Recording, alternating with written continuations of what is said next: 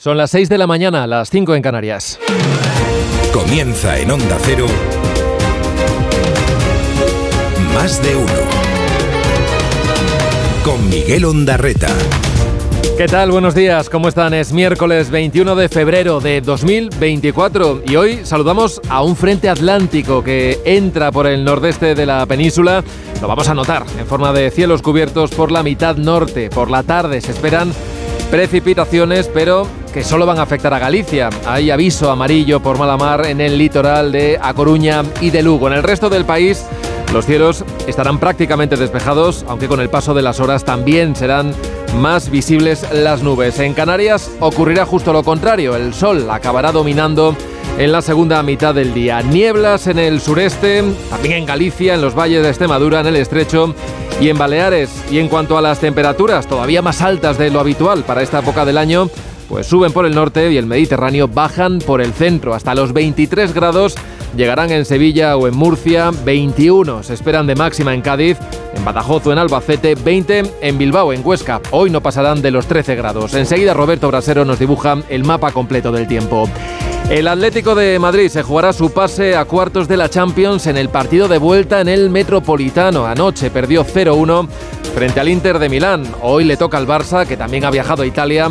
A las 9 se enfrentan al Nápoles. Ya saben que hay Radio Estadio desde las 8 y media de la tarde.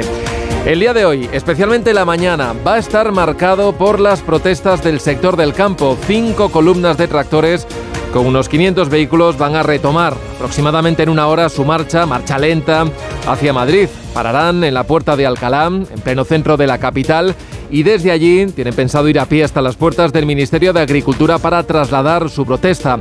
Al ministro Plana le van a preguntar hoy en el Congreso por sus medidas para atajar la crisis de los agricultores y de los ganaderos. Será en la sesión de control, que es la primera después de las elecciones gallegas. Feijó le preguntará al presidente si va a dar explicaciones sobre lo que hace su gobierno.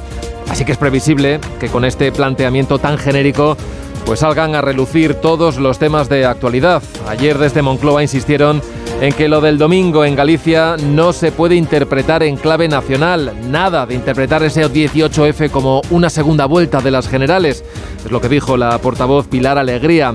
Casi al mismo tiempo, Feijó lo que hacía era celebrar en la sede de Génova con todos sus varones esa quinta mayoría absoluta en su comunidad con la que admitía, lo hacía en pleno júbilo, decía que salía reforzado su liderazgo. Bueno, en cuanto responda a las preguntas en el Pleno, Pedro Sánchez coge las maletas, no va a estar mucho tiempo, pero va a viajar a Marruecos. Es una visita oficial que se anunciaba ayer sin confirmar por parte de Moncloa si esta vez habrá o no encuentro con el rey Mohamed VI después del plantón, del sonoro plantón del año pasado. Todo apunta a que en esta ocasión sí que habrá audiencia real en Rabat. Otro asunto que sigue coleando es el de la amnistía. La novedad confirmada de estas últimas horas es la ampliación del plazo para seguir negociando con Puigdemont. Hasta el 7 de marzo hay margen. Lo aprobó ayer la mesa del Congreso, esos 15 días más. El PSOE, ya lo saben, y Sumar tienen mayoría en ese órgano del Congreso. Los socialistas siguen convencidos de que en el procés no hubo ningún delito de terrorismo y celebran que desde Suiza se esté cuestionando la causa de Tsunami, la que instruye el juez García Castellón. Todo mientras Junts pues digamos que juega varias bandas y vota, ayer lo hizo, a favor de tramitar en el Parlamento una iniciativa popular para declarar la independencia en Cataluña. Ayer, por cierto, el exfutbolista Juan Carlos Unzué reclamó a un pequeño grupo de diputados en el Congreso, le hubiese gustado que fuesen más, les reclamó y les pidió voluntad y también empatía para sacar adelante de una vez esa ley que siguen reclamando desde hace demasiados años los enfermos de ELA. Este, el de Unzué, es uno de los sonidos con los que empieza este día. Hacer crecer la idea de que en la España de hoy hay que ser independentista para conseguir algo del gobierno de Sánchez es una irresponsabilidad mayúscula que la historia juzgará. Sobre la iniciativa legislativa popular que, usted me plantea, la, posición que este gobierno siempre ha defendido sobre esta cuestión es, clara y, conocida por todos. Total respeto a los órganos judiciales y a las autoridades suizas. ¿De acuerdo? Como muestra de respeto, de solidaridad y homenaje a los guardias civiles que en aquel día fueron asesinados, les pido que guardemos un minuto de silencio. La Guardia Civil trató, como siempre, de cumplir con su deber Estamos estudiando lo que pasó y si hubiera que tomar medidas, no se preocupen, se tomarán las medidas. Esta ruta solo vamos 81. Por lo que están hablando, vamos más de 500 a Madrid. ¿Cuántos diputados o diputadas hay en la sala? Creo que he contado cinco. Me imagino que el resto de diputados y diputadas tendrán algo muy importante que hacer. Dirige Carlos Alsina. Dirección de sonido Fran Montes. Producción David Gabás.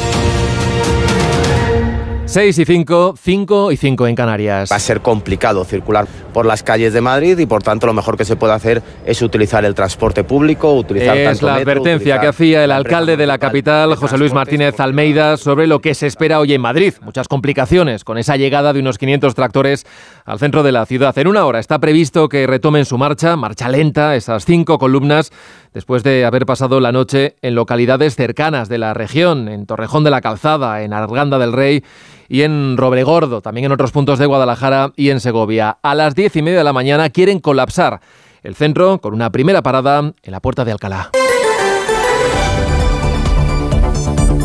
Y desde esa madrileña Plaza de la Independencia se dirigirán a pie hasta la sede del Ministerio de Agricultura en Atocha. Son agricultores y ganaderos de Extremadura, de Castilla y León, de Andalucía y Castilla-La Mancha, alguno también desde Cataluña. Esta masiva tractorada está convocada por la organización Unión de Uniones y a ella se han unido la Unión de Payesus o la plataforma 6F.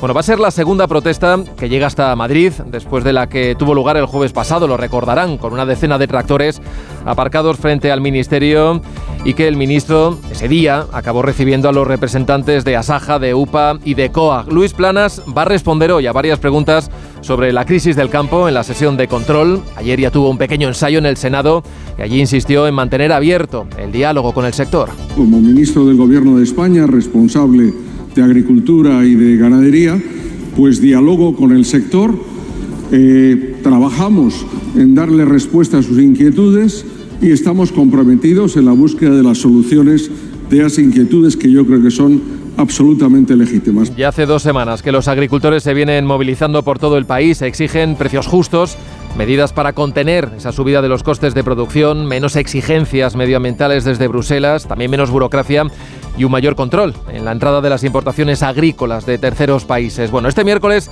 también hay convocadas movilizaciones en Murcia, en Extremadura, en Málaga y por primera vez en Canarias. De hecho, hay una tractorada que va a recorrer el centro de Las Palmas de Gran Canaria. Ayer, los mayores problemas se vivieron en alguna de las protestas en la cornisa cantábrica. En Cantabria hubo forcejeos con la Guardia Civil en Unquera cuando un grupo de manifestantes cortó la A8, que es la autovía que une esta comunidad con el Principado de Asturias. También se vivieron momentos de tensión en Córdoba. La Policía Nacional detuvo a tres personas durante las protestas en las que cuatro agentes resultaron heridos leves cuando trataban de impedir el acceso de estos manifestantes al centro de la ciudad. Con menos de 24 horas de antelación se ha anunciado un viaje oficial a Marruecos del presidente del gobierno. Es una visita en la que estará acompañado por el ministro de Exteriores, por Álvarez, y de la que es verdad que no se han dado muchos detalles de la agenda, más allá de un encuentro previsto con el primer ministro de este país. Ambos, el ministro y el presidente, se van a desplazar después de asistir y participar en la sesión de control al gobierno. Lo más noticioso de estas visitas, que se suelen producir en el inicio de las legislaturas, siempre suele que ver, tiene que ver con los encuentros con el rey Mohamed VI. No ha confirmado Moncloa todavía que esa audiencia real se vaya a producir, pero todo indica que esta vez no habrá plantón. Hace un año Pedro Sánchez estuvo en Rabat, allí participó en una reunión de alto nivel y el monarca laui no le recibió porque, como es habitual en él, pues no se encontraba en el país, estaba de vacaciones, estaba fuera de Marruecos, se encontraba en Gabón y todo se redujo a un contacto telefónico en el que es verdad que le invitó a visitarle, pero más adelante le invitó a Rabat. Las relaciones entre ambos países ahora sí, ahora pasan por un buen momento, sobre todo después de que el gobierno de España cambiara y de qué manera su postura oficial sobre el Sáhara Occidental. En marzo de 2022, Sánchez hizo público ese giro en una carta que remitió al rey en el que proponía como solución más seria, más creíble y más realista una autonomía de esa región bajo soberanía marroquí sorteando de esa forma pues, ese demandado referéndum de autodeterminación recogido en las resoluciones de la ONU. Bueno, semanas después Mohamed VI recibía con todos los honores a Sánchez en el palacio en Rabat. Atrás quedaba la tensión por haber acogido durante la pandemia al líder del Frente Polisario en un hospital de La Rioja.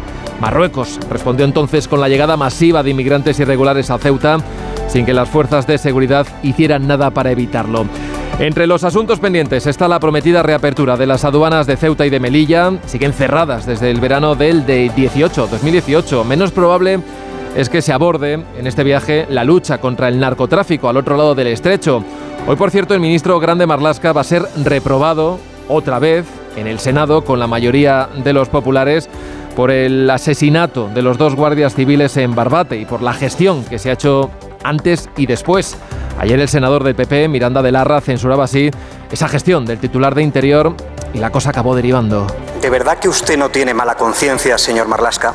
Por desmantelar la unidad de élite contra el narco, por no informar a la Fiscalía, por la falta de medios que usted conocía. Les da igual que se jueguen la vida en el estrecho, como les daba igual que recibieran insultos o adoquinazos de los Tsunami Democratic que ahora pretenden amnistiar. El mejor homenaje a los narcos que he visto yo ha sido una jornada particular en un barco con un narco del jefe del secretario presidente del Partido Popular. En el Congreso se guardó este martes un minuto de silencio por la muerte de esos dos guardias civiles al que no se sumaron ni Esquerra, ni Junts, ni Bildu. Como excusa argumentaron que era un uso político de la tragedia por parte de la ultraderecha. Lo había propuesto Vox. Sí participaron en cambio en el que tuvo lugar en el Senado. Este lo promovía el PP. En fin, todo muy coherente. Y el gobierno que tiene hasta el 7 de marzo para dar con la tecla y convencer a los siete diputados de Puigdemont para que voten sí a la proposición de ley de amnistía. Son dos semanas más para negociar con el de Waterloo, que sigue reclamando esa amnistía integral y en la que no se haga referencia a los delitos de terrorismo o de alta traición. El PSOE y sus socios vieron ayer con cierta satisfacción la negativa de la Oficina Federal de Justicia de Suiza esa que depende del Ministerio de Justicia del país, a colaborar con el juez del caso Tsunami, con Manuel García Castellón. Las autoridades del país helvético advirtieron de un posible carácter político de esa investigación por terrorismo contra dirigentes independentistas. Lo que no acaban de ver es una posible relación, una relación evidente entre la número dos de Esquerra, Marta Rubira, fugada en ese país, y los actos violentos de Tsunami. Los portavoces del Grupo Socialista y de Sumar se mantienen en que durante el procés no se cometieron en ningún momento delitos de terrorismo. Así lo ven Pachi López e Íñigo Rejón. Que nuestro convencimiento profundo es que no hubo terrorismo en nada de lo que tuvo que ver con el proceso. La justicia europea eh, sonroja a algunos, algunas actuaciones excesivamente militantes de algunos representantes de la justicia española. Bueno, y mientras Jones guarda silencio sobre las negociaciones a cuenta de la amnistía, ya saben eso de la discreción, ayer sí que tuvieron tiempo de votar junto a las CUP a favor de tramitar en el Parlamento una iniciativa legislativa popular que retoma la vía unilateral de independencia. Esquerra se abstuvo y los socialistas votaron en contra junto al PP y Ciudadanos. Más de uno en Onda Cero. Donde Alsina. Las 6 y 13, 5 y 13 en Canarias, vamos ya con ese primer vistazo a la prensa, portadas que llevan estos titulares. En La Razón, Feijó mantendrá a todo el PP en estado de alerta electoral. Dice el país que Estados Unidos veta en la ONU un alto el fuego inmediato en Gaza, en el mundo. Este es su tema principal. Los jefes del grupo antinarco desmontan las pruebas falsas, esto entre comillas, que usó Interior para cerrarlo. En ABC, su asunto central es que el gobierno amplía los trabajos de riesgo con jubilación a los 52 años. La vanguardia titular, solo un 10% de los europeos cree que Ucrania ganará la guerra y el periódico de España señala que los territorios del PSOE recelan del rearme que le reclama Sánchez. En la prensa digital, Hoy en el Confidencial, Moncloa se sacude la presión con la amnistía. Ellos verán, vamos a seguir gobernando, dicen. En el español, Junts vuelve a las andadas, los letrados del Parlamento alertan de que esa iniciativa legislativa popular que apoyan es inconstitucional y en el diario.es aseguran que tres mandos de la Guardia Civil denuncian que la policía urdió un montaje para su imputación y el fin de Oconsur.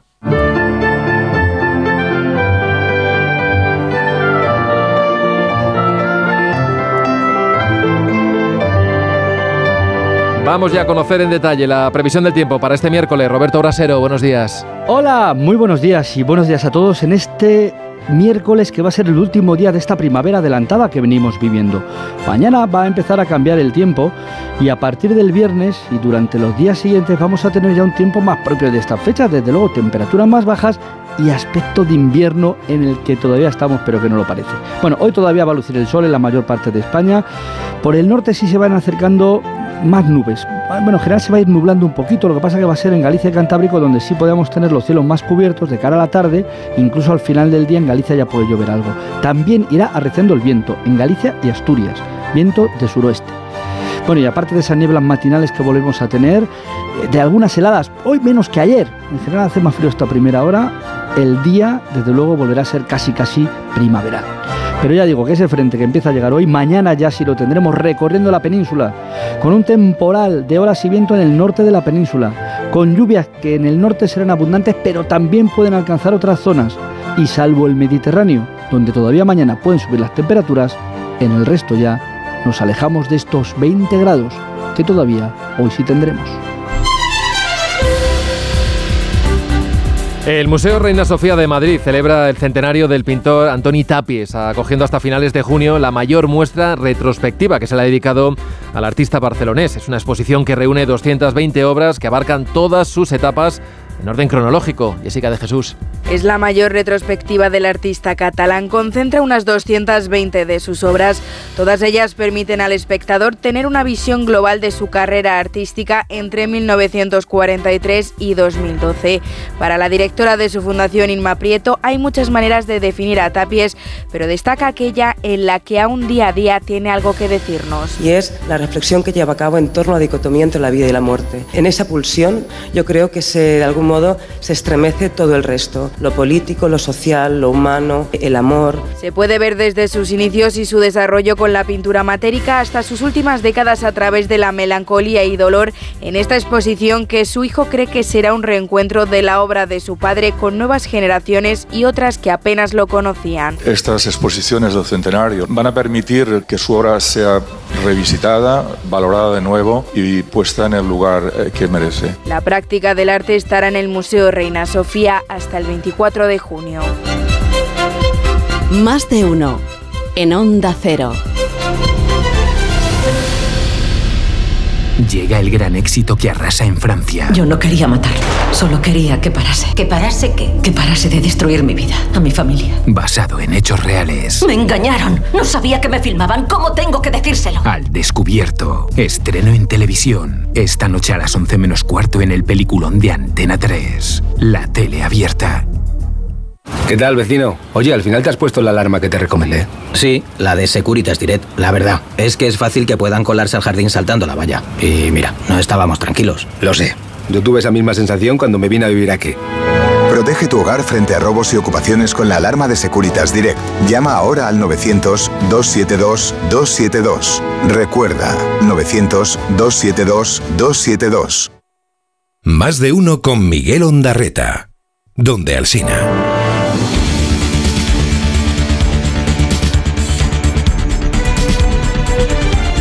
6 y 18, 5 y 18 en Canarias, el Gobierno Central y la Junta de Andalucía van a retomar hoy las conversaciones para reactivar el pacto por Doñana. El secretario de Estado de Medio Ambiente y el consejero del ramo van a analizar cómo modificar ese polémico artículo sobre suelos forestales y cultivos está incluido en el decreto aprobado por el Gobierno andaluz y que rechaza Moncloa. Porque modifica el reglamento forestal y permitiría utilizar para cultivos algunos terrenos protegidos del entorno del Parque Natural. El Gobierno de Juanma Moreno sostiene que no tardarán ni 10 minutos en ponerse de acuerdo y está dispuesto a tramitar un nuevo decreto. La vicepresidenta Rivera, que horas antes había cancelado por este desencuentro una reunión prevista con organizaciones freseros y los ayuntamientos del área de Doñana, agradecía ayer al presidente Juanma Moreno su disposición. Me trasladó su disponibilidad para corregir, para modificar eh, las eh, disposiciones de ese decreto ley eh, que pudieran afectar a la corona forestal de Doñana. Me consta que al presidente de la Junta de Andalucía el asunto de Doñana le preocupa y confío en que se pueda resolver cuanto antes. Moreno y Rivera se reunirán, no obstante, mañana en el Palacio de San Telmo en un encuentro que estaba previsto para hablar de la sequía a cuenta de la posible llegada de barcos con agua desde la región de Murcia a la comunidad y en el que sobrevalará en ese encuentro también este asunto de Doñana. Precisamente, Transición Ecológica actualizó ayer los datos de los embalses que muestran una mejora debido a las lluvias de los últimos días. La reserva hídrica española está en el 52,1% de su capacidad es un 1% más que la semana pasada. Suben todas las cuencas menos las internas de Cataluña que continúan en una situación delicada. Con 6 millones de habitantes, con sus municipios en fase de emergencia por sequía, el Parlamento de Cataluña celebró ayer un pleno monográfico sobre la falta de agua en la que el presidente Pere Aragonés achacó la situación a la falta de inversión de gobiernos anteriores. Estem pagant les decisions del passat si alguna cosa no se li pot imputar a aquest govern és manca de previsió i deixadesa amb la sequera, al contrari. Anunció Aragonés además una inversión de 1.045 millones de euros para mejorar la desalinización y los sistemas de riego, un asunto que iría en los presupuestos autonómicos para los que necesita el apoyo de otros grupos. Onda Cero Barcelona, Nautiel. El presidente de la Generalitat, Per Aragonés, quiere destinar 1.045 millones de euros a paliar la sequía que sufre Cataluña. Ese dinero saldría de los presupuestos de 2024 que todavía están pendientes de aprobación. Es el anuncio que hizo este martes Aragonés en el pleno monográfico sobre la sequía que se celebró en el Parlamento catalán. Los partidos de la oposición, por su parte, le acusaron de actuar tarde y mal. lo cierto y verdad es que lo que hemos conocido hasta ahora de la gestión de la señora Ayuso de la Comunidad de Madrid en materia de residencias, lo único, el patrón ha sido siempre el mismo. Abandono, errores continuos, mala gestión y una dolorosa falta de empatía. La portavoz del Gobierno, Pilar Alegría, acusaba ayer de falta de empatía a la presidenta de la Comunidad de Madrid, a Díaz Ayuso. Lo hacía desde la mesa de la rueda de prensa posterior al Consejo de Ministros, después de conocerse que la residencia de ancianos de Aravaca, en la que murieron tres mujeres en un incendio, podría tener las salidas de emergencia bloqueadas. El Gobierno autonómico sostiene que pasó todas las inspecciones. Onda Cero Madrid, Pachilinaza. La Comunidad de Madrid vuelve a lamentar la muerte de las tres personas y recuerda que el caso está bajo investigación policial. A ella aportará toda la documentación y ejercerá las acciones oportunas. La Consejería de Familias inspeccionó esa residencia el pasado abril y cuatro meses después y nada se advirtió sobre irregularidades en los sistemas de protección contra incendios. Díaz Ayuso en las redes sociales ha calificado de inhumanas las declaraciones de la portavoz Alegría echada al monte y culpando a la Comunidad de Madrid hasta, dice, de los accidentes. Bruselas ha autorizado con algunas condiciones la fusión entre las telefónicas Orange y Más Móvil. Se creará así un operador líder de España, tanto por número de clientes como de cobertura. Ignacio Rodríguez Burgos. La Comisión Europea ha aprobado la fusión entre Orange y Más Móvil. La empresa resultante es el mayor grupo de telecomunicaciones de España por número de clientes, con 30 millones de servicios móviles, 7 millones en banda ancha y otros 2 millones en televisión. Una fusión que ha tardado dos años en concretarse y que llega con condiciones. Orange deberá vender parte de la red de Más Móvil a la compañía rumana Digi. Más de uno. Vamos ya con los titulares de la información deportiva. Ana Rodríguez, buenos días. ¿Qué tal? Buenos días. Derrota del Atlético de Madrid en Milán ante el Inter en la ida de los octavos de final de la Champions. 1-0 cayó el conjunto rojiblanco con un gol a 10 minutos del final tras un error de Reinildo, un resultado que pudo ser peor para el Atleti que se vio superado por el equipo italiano. A pesar de ello, Simeone es optimista de cara al partido de vuelta en tres semanas en el Metropolitano. Yo soy optimista y más allá de la derrota, eh, tenemos la, la opción de poder competir. Sabemos con lo que nos vamos a enfrentar sabemos después de haber jugado contra ellos cómo juegan y bueno, ahora esperemos que cuando nos toque lleguemos de la mejor manera y bueno, podamos competir como lo pide la competencia. Morata pudo jugar los últimos 30 minutos del partido, pero se tuvieron que retirar lesionados Jiménez y Grisman. Este último Grisman con un golpe en el tobillo. En el otro partido jugado ayer, empate a uno entre el PSV Eindhoven y el Borussia de Dortmund. Hoy turno para el Barça, juega a las 9 también en Italia ante el Nápoles que estrena entrenador. Xavi Hernández hablaba de la Champions como gran asignatura pendiente de este Barcelona.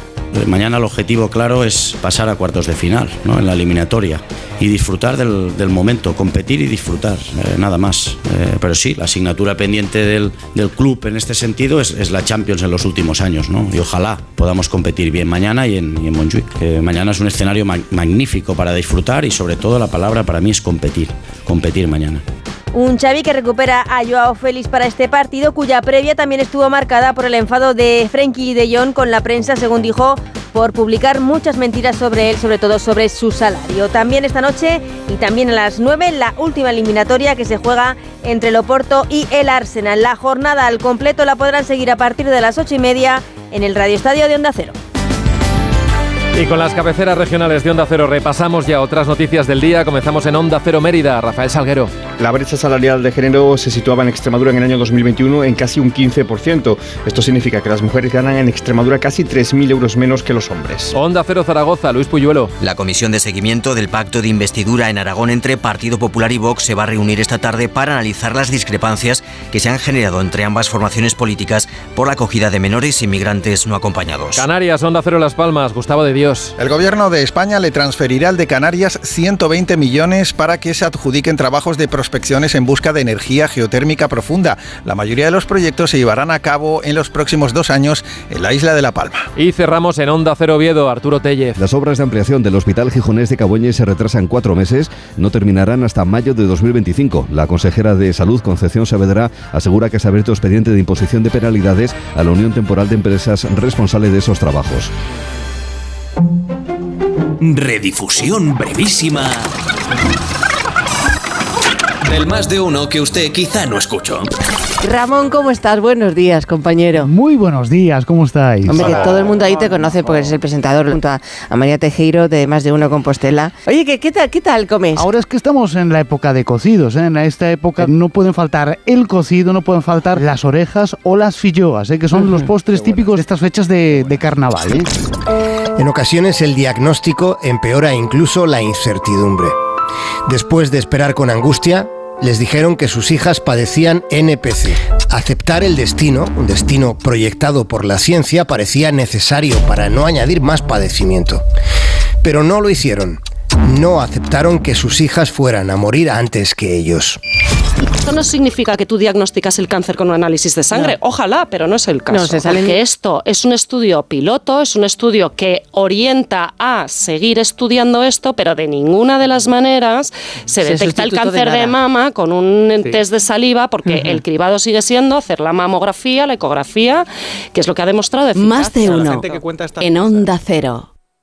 Ayudo a hacer los deberes a los niños y descanso. Vale, ayudo a hacer los deberes a los niños, acerco a mi madre a Aquagym y descanso.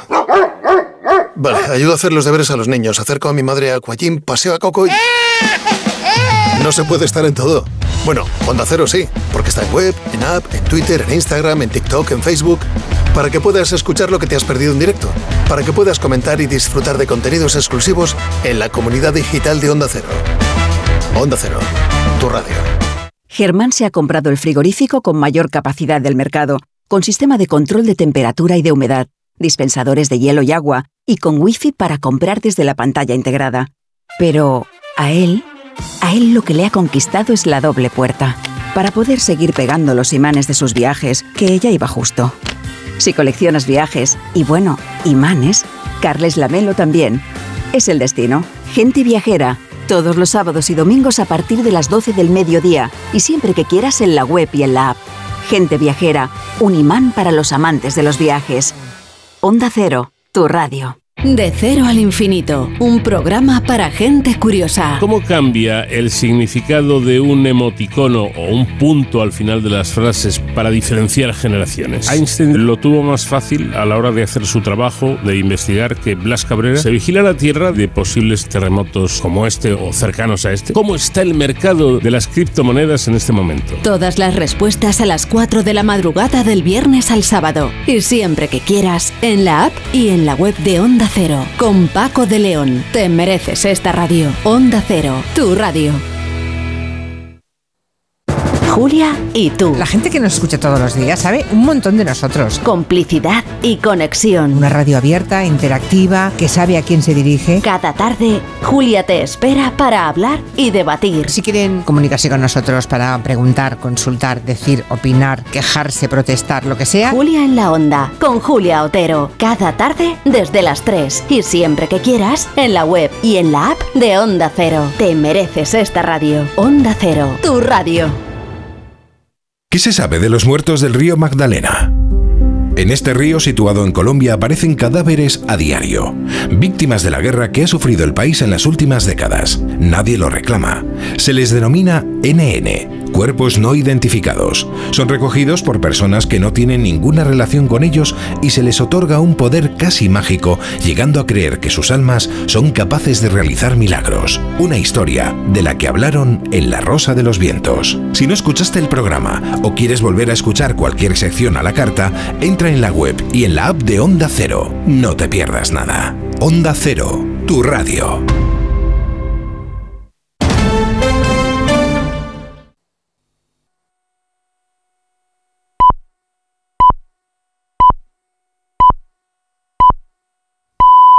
Son las seis y media, las cinco y media en Canarias.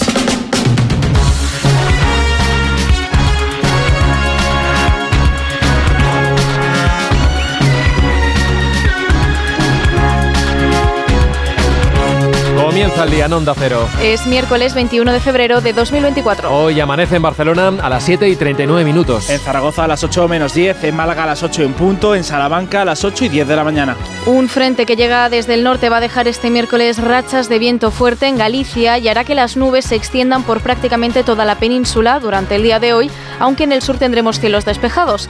Para este miércoles los termómetros tienden a subir por el Cantábrico y dejarán máximas entre los 17 y los 20 grados, pero tienden a bajar por el resto. En el interior y en el Mediterráneo también estaremos cerca de los 17 y en la mitad sur por encima de los 20 grados en el momento de más calor del día. Este miércoles hablaremos de Marlasca y de la sesión de control al gobierno. Los detalles con Elena Bueno y con Manuel Pecino. El Pleno del Senado debate hoy la moción del PP para reprobar al ministro del Interior, Fernando Grande Marlasca, por los asesinatos a dos agentes de la Guardia Civil en Barbate. El texto del Partido Popular, que tiene mayoría absoluta en la Cámara Alta, propone reprobarle por no dotar de medios suficientes a la Benemérita para combatir el narcotráfico en el campo de Gibraltar y en aguas del estrecho. Ayer el asunto salió a debate en el Senado y Marlasca negó que prohibiese los homenajes a los guardias civiles. Y hoy en el Congreso se celebra la sesión de control al gobierno en la que habrá un nuevo cara a cara entre Pedro Sánchez y Alberto Núñez Fijó después de la mayoría absoluta que obtuvo el PP en Galicia el pasado domingo.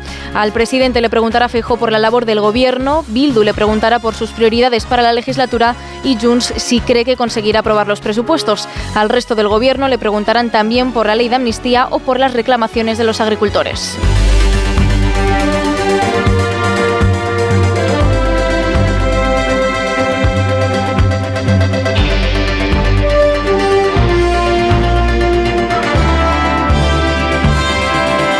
En cuanto acabe esa sesión de control, Pedro Sánchez viajará a Marruecos. Su primer viaje oficial esta legislatura irá acompañado del ministro de Exteriores, de José Manuel Álvarez, que ya estuvo en Rabat el pasado mes de diciembre. Para preparar esta visita del presidente, en la agenda de Moncloa no aparece que vaya a reunirse Sánchez con Mohamed VI, pero sí la recoge la agenda del monarca marroquí. En la agenda están la apertura de las aduanas de Ceuta y Melilla, la gestión de la inmigración o el narcotráfico. Corresponsal en Marruecos, Antonio Navarro. El día arranca en Marruecos con los mismos interrogantes en torno a la visita oficial de Pedro Sánchez con los que concluyó ayer. Y es que ni el gobierno marroquí ni las agencias oficiales de noticias han dado cuenta aún de la visita del presidente del gobierno, que será la quinta en su haber global, la primera de la legislatura. Mucho menos se especula sobre la posibilidad de un encuentro entre Mohamed VI, que en Marruecos es jefe del Estado con plenos poderes políticos y líder religioso, y Pedro Sánchez. Será una incógnita solo resuelta a lo largo de la mañana. Recordemos que en la última visita oficial del presidente del gobierno a Rabat, hace poco más de un año, el soberano alawita dio plantón hecho inédito a un jefe del gobierno de España cuando Sánchez y sus ministros estaban a punto de embarcar rumbo a Rabat. En cualquier caso, discreta la atención mediática y las expectativas en el Marruecos oficial para con la visita, habida cuenta de que hace casi dos años Marruecos consiguió de una vez y quizá para siempre lo que realmente ansiaba de España, el apoyo a sus posiciones en el conflicto del Sáhara Occidental. Una ley orgánica que no tiene eh, la mayoría se devuelve a la comisión y la comisión tiene un mes para eh, tramitarla. Bueno, pues lo que queremos es aprovechar todo el tiempo que da el reglamento para seguir hablando, para seguir negociando y para conseguir eh, la mejor ley. El Partido Socialista quiere seguir negociando con Junts la aprobación de la ley de amnistía. Ayer la mesa del Congreso, sin sorpresas, aprobó la prórroga que solicitaron y Pachi López asegura que es un trámite absolutamente normal. Junts sigue exigiendo que se incluyan sus enmiendas para cubrir a todos los delitos de terrorismo, pero los socialistas insisten en que el texto debe quedarse tal y como está. Ahora tienen 15 días más para seguir negociando. Ismael Terriza. Una prórroga según el PSOE porque la ley lo merece, aseguraba el portavoz Pachi López que saldrá, será constitucional y cubrirá a todos, pero el PP sostiene que estos 15 días de más es una irregularidad jurídica más ya que hace dos semanas se acogieron al artículo 131 para cortar el plazo a la mitad aduciendo urgencia y por tanto con ese argumento tenía que haberse resuelto en 15 días y no ampararse ahora en el artículo 91 que establece el plazo ordinario de un mes. Sospechan que sentado este precedente podrían solicitar más prórrogas. Este martes la mesa del Parlamento de Cataluña con los votos de Junts y la CUP ha admitido a trámite una iniciativa legislativa popular que pide declarar la independencia de Cataluña. Esquerra se ha abstenido en la votación y el PSC ha votado en contra. El partido de Salvador ya ha pedido a la mesa que rectifique igual que Ciudadanos y asegura que son errores del pasado y que la sociedad catalana ya ha pasado página. Los letrados de la Cámara han emitido un informe no vinculante en el que advierten de que la iniciativa se escapa de las competencias autonómicas.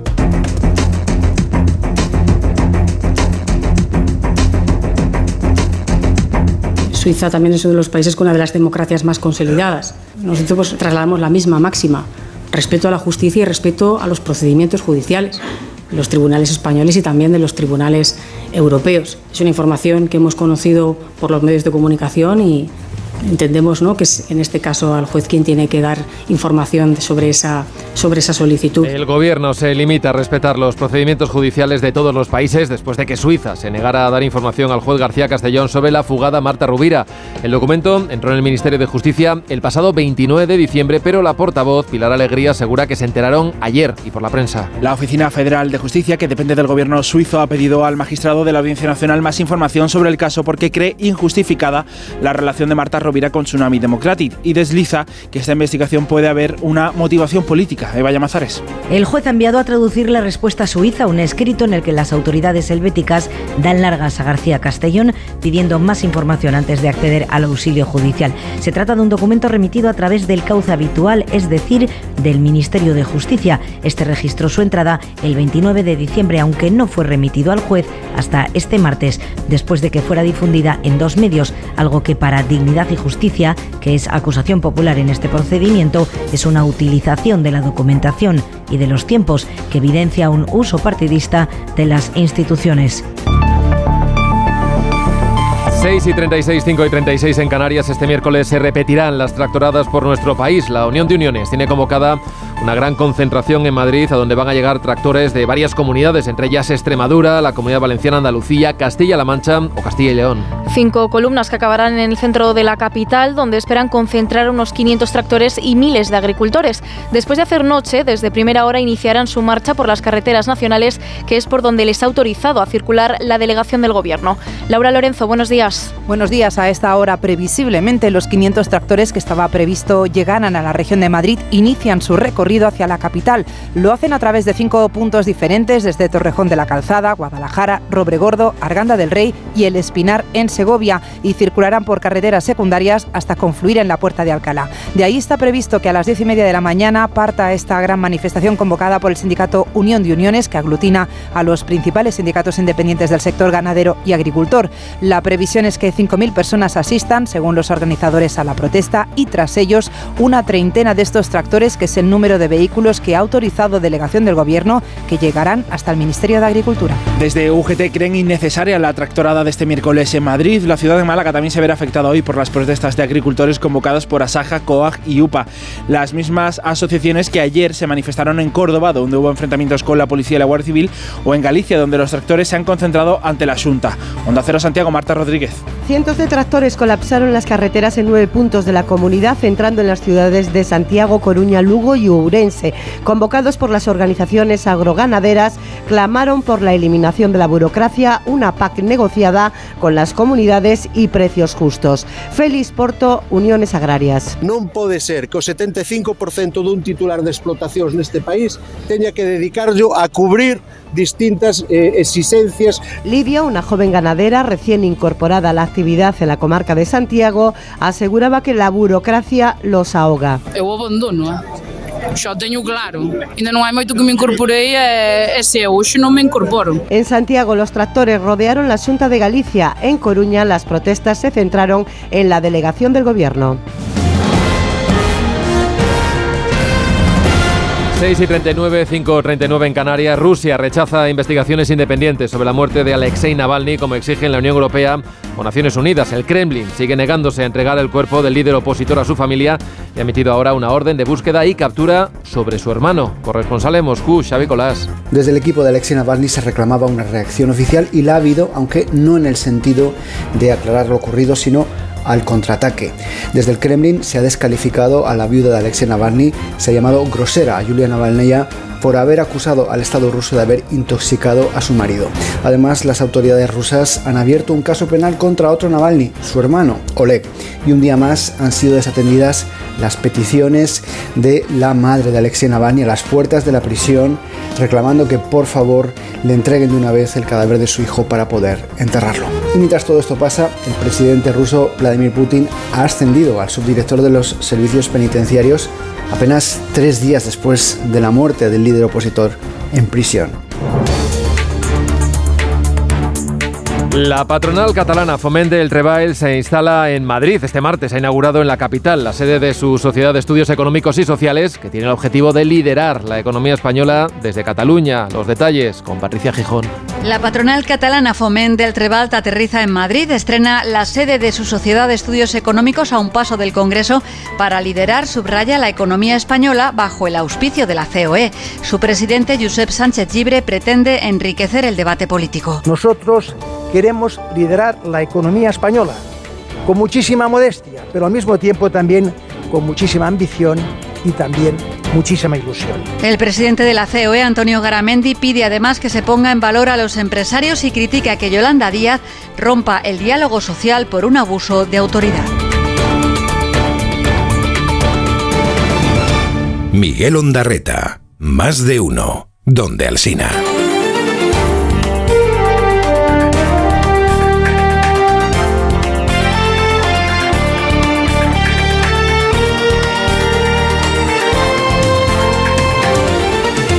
El día, este miércoles 21 de febrero, nos trae además algunas otras noticias. La Policía Nacional desarticula una red de explotación de trabajadoras del campo en Sevilla y libera 21 víctimas. No permitían a las temporeras beber ni comer durante la jornada laboral en pleno campo y con altas temperaturas. Una de las víctimas, menor de edad, llegó a sufrir un aborto por la explotación a la que era sometida. Han sido detenidas 15 personas que serán investigadas por delito de trata de personas. Hoy pasa a disposición judicial la joven de 22 años acusada de asesinar a su bebé recién nacido en Gandía. La mujer acudió al hospital por una hemorragia y los médicos se percataron de que había tenido un parto sin asistencia que se había complicado. Los agentes acudieron al domicilio que el acusado compartía con sus padres, que no sabían nada del embarazo, y encontraron al bebé muerto, según el diario Las Provincias, degollado en un armario. El juez deja en libertad provisional al cura de Don Benito acusado de traficar con drogas y manda a prisión a su supuesta pareja. Los agentes encontraron en la vivienda que compartían dos kilos de mefedrona, una droga que produce euforia y estimula el deseo sexual y que vendían al por menor. El juez ha decretado secreto de sumario de la llamada Operación Botafumeiro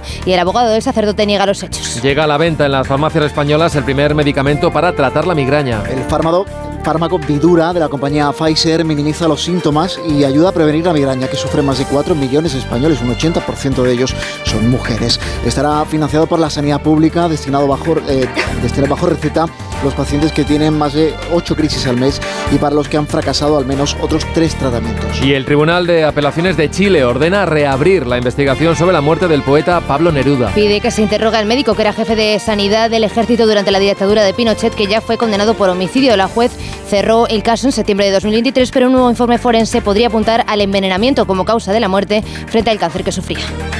En Onda Cero, más de uno.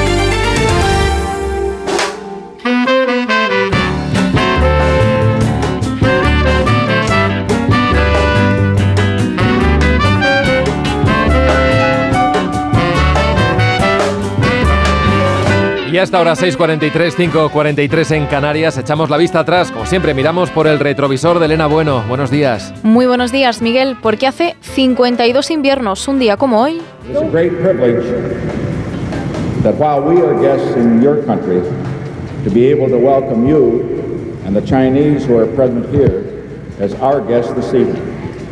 I want to express El gracious 21 de febrero de 1972, Richard Nixon inició un viaje histórico a China. Era el primer presidente de Estados Unidos que visitaba el país después de 22 años de enemistad.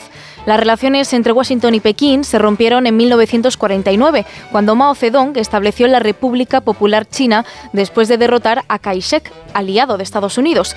Nixon sabía que el enfrentamiento con el país más poblado del mundo y futura gran potencia no traería nada bueno, por eso apostó por la reconciliación. En común, Estados Unidos y China no tenían nada, no compartían ninguna idea, pero si el enemigo, la URSS, los dos se oponían a la dominación soviética de Asia y eso les bastó para dejar de lado sus diferencias. En 1979 establecieron relaciones diplomáticas. Se cumplen ahora 45 años en un momento estable para ambos países.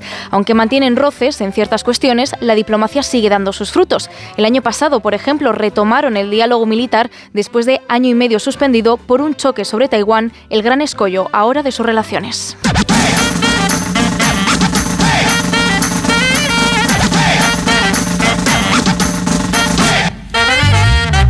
Y es el momento de repasar la historia de una canción. Saray Turbide, buenos días. Buenos días, Miguel. Para contarte la historia de hoy, primero tenemos que escuchar el inicio del tema If You Were a, Woman and I Was a Man.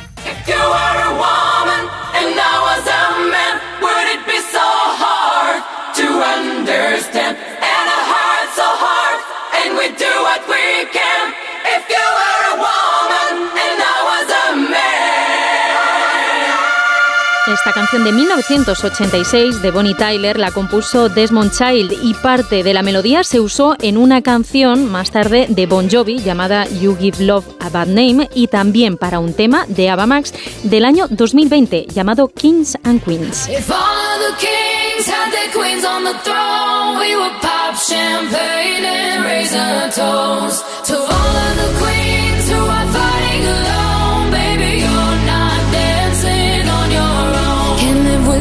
Es por ello que Desmond Child recibe parte de los derechos de este tema, que según la artista es un himno de empoderamiento femenino y parte de la letra surgió cuando Ava Max estaba bromeando con los compositores de su estudio diciendo que no necesitaba que la salvaran porque no era una damisela en apuros, una línea que ha acabado formando parte de Reyes y Reinas.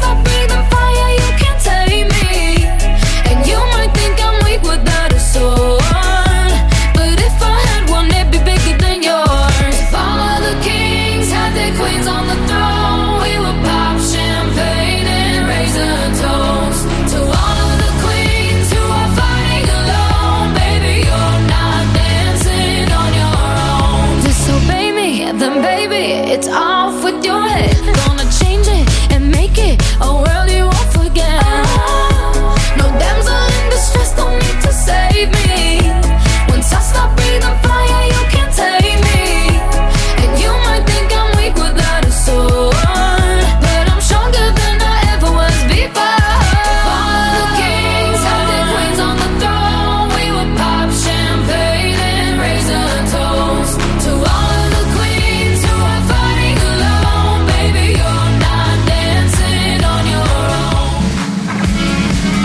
más de uno, la beta cultureta de Carlos Zumer. Mayo del 89, segunda ronda del máster de tenis de Roma. Agassi derrota fácilmente a un californiano medio griego número 95 del mundo. No va a ganar nada en su vida, comenta después con su entrenador y su hermano. Los tres están de acuerdo. Los tres están viendo la versión adolescente de un tal Pete Sampras cuyo golpe de revés tiene en realidad la culpa del malentendido. Forzado y con una sola mano, cuenta Agassi, tendrían que llevar a juicio a quien le ha hecho eso a su tenis. O sea, Peter Fischer, entrenador que con 14 años le dijo a Sampras que la única manera de ganar Wimbledon era cambiar su revés de dos manos a una, la manera de jugar en realidad de casi todo el mundo entonces. Lo demuestra el primer ranking ATP de la historia en agosto del 73. Orante, Nastase, Rothleiber y entre los 10 mejores un solo golpeador a dos manos, Jimmy Connors. Pero la heterodoxia se fue haciendo norma y las tornas se han invertido, hasta el punto de que en febrero de 2024 ningún revés a una mano ocupa plaza alguna del top 10 masculino, por primera vez en toda la historia. Y solo hay 11 en el top 100, 4 en el femenino, cuando el pasado ha sido muy distinto. El 47% del tiempo en estos 50 años hubo un número uno con revés a una mano. El propio Sampras, sin ir más lejos. Tercer jugador de la historia con más semanas de líder. Y ganando 7 Wimbledon como 7 soles. Su sacrificio adolescente le costó años de perder partidos. Exactamente el tipo de paciencia que no tiene sentido para aprendices y entrenadores de hoy. Porque el revés a dos manos es mucho más sencillo de dominar y mejor negocio para el nuevo tenis, hipersónico y atlético, tecnológicamente de otro mundo. Lo secunda Roger Federer, revés de museo a una mano, que asegura enseñaría a sus gemelos a golpear con dos. Así que próxima vez que veas jugar a Babrinka o Dimitrov, ten claro que estás viendo. Una estrella brillante que en realidad ya se ha extinguido. Más de uno. En Onda Cero.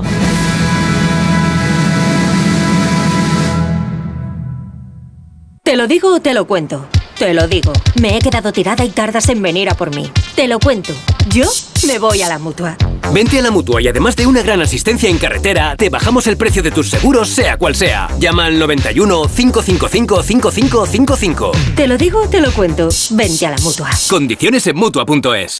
¿Qué tal, vecino? Oye, al final te has puesto la alarma que te recomendé. Sí, la de Securitas Direct. La verdad, es que es fácil que puedan colarse al jardín saltando la valla. Y mira, no estábamos tranquilos. Lo sé.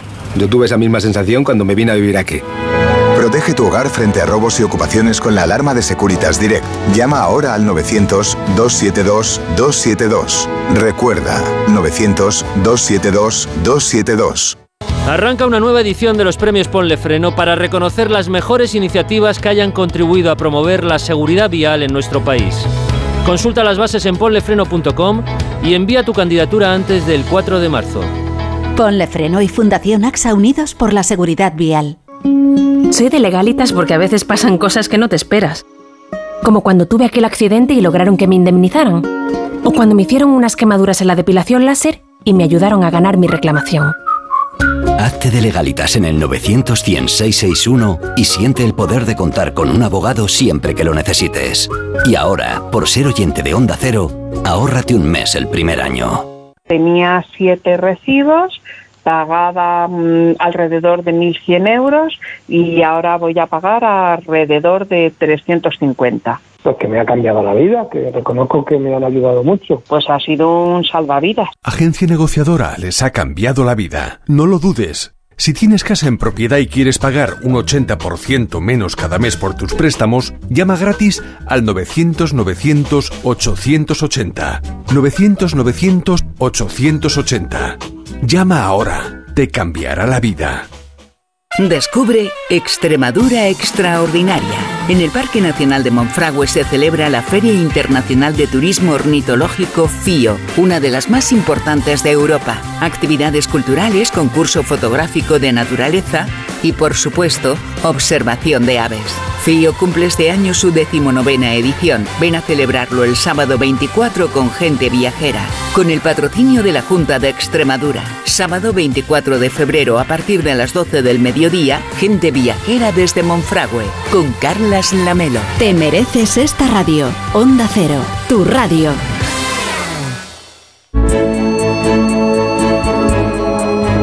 652 552 en Canarias. Repasamos los temas principales que lleva hoy la prensa regional. Elena. Leo, por ejemplo, en el correo, las administraciones vascas tendrán nueve años para aplicar los nuevos perfiles de euskera.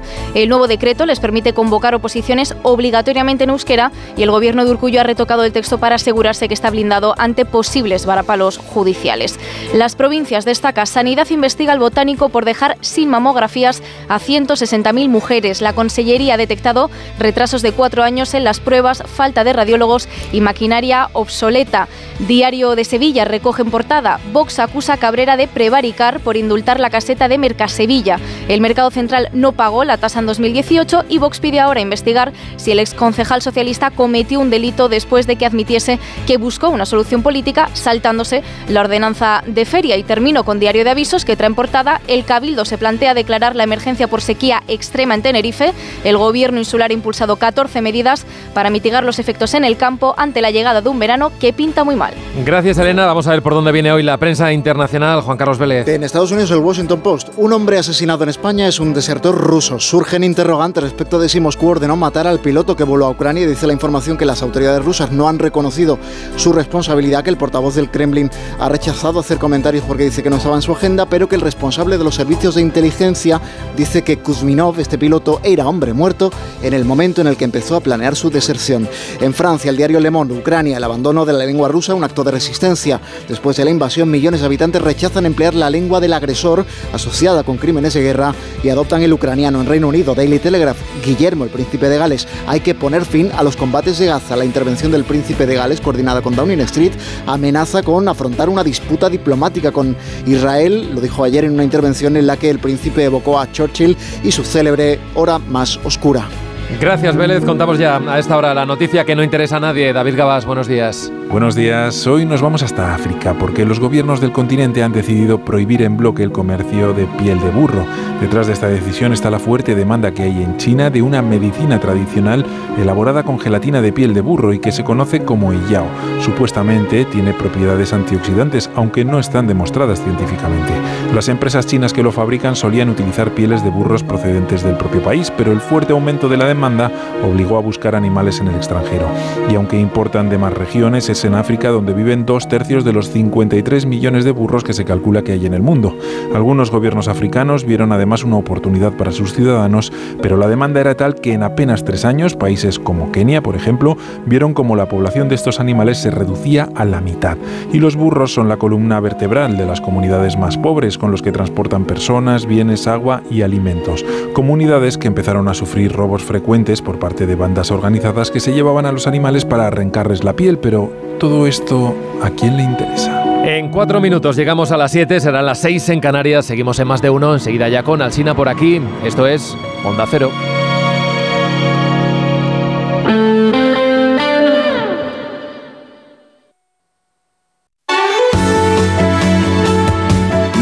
.0 FM, Onda Cero, Madrid.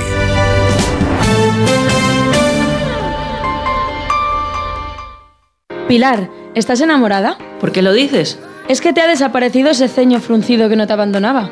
Enamorada siempre, pero el ceño fruncido me lo han quitado definitivamente en Clínica Barragán, con su técnica del corrugator 91 300 2355. Clínica Barragán 91 300 2355.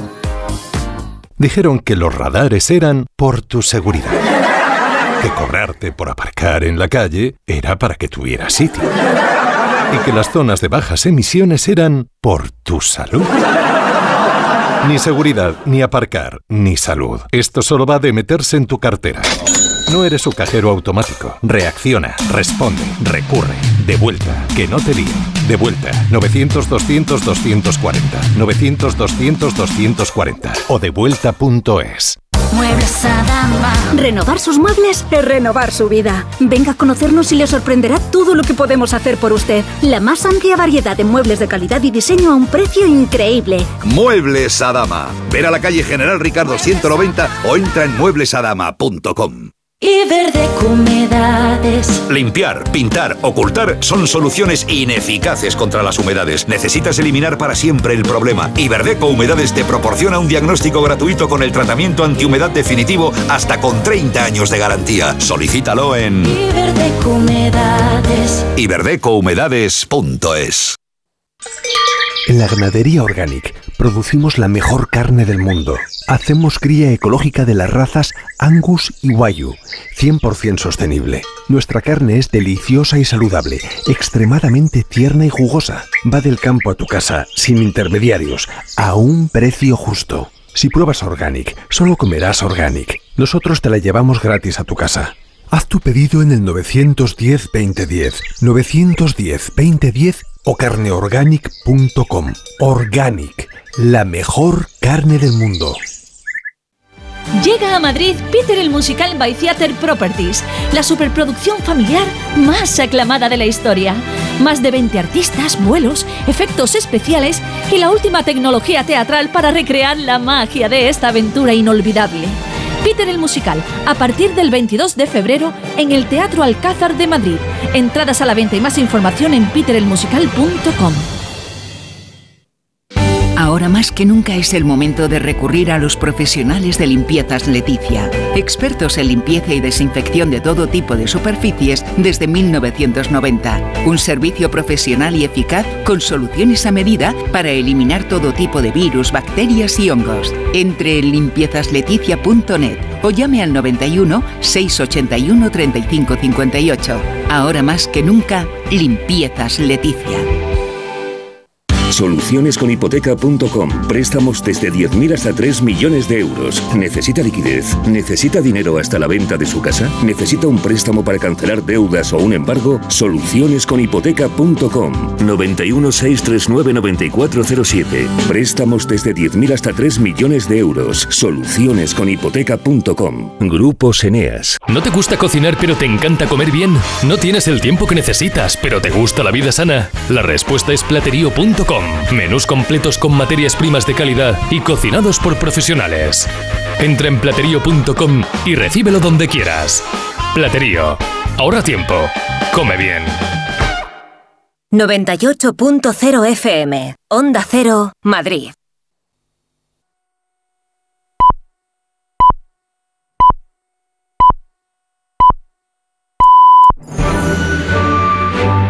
Más de uno en Onda Cero. Donde Alsina. Son las 7 en punto de la mañana, 6 en punto de la mañana en las Islas Canarias. Felicidades a los eustacios en el Día de su Santo. Y solo a los eustacios, a las eustacias, porque hoy el santoral es muy cortito. Y felicidades a Kelsey Grammer, que es el doctor Fraser y que hoy cumple 69 años y seguro que nos está escuchando. Buenos días desde Onda Cero.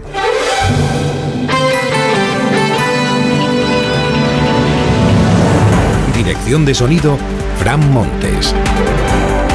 Producción, María Jesús Moreno y David Gabás.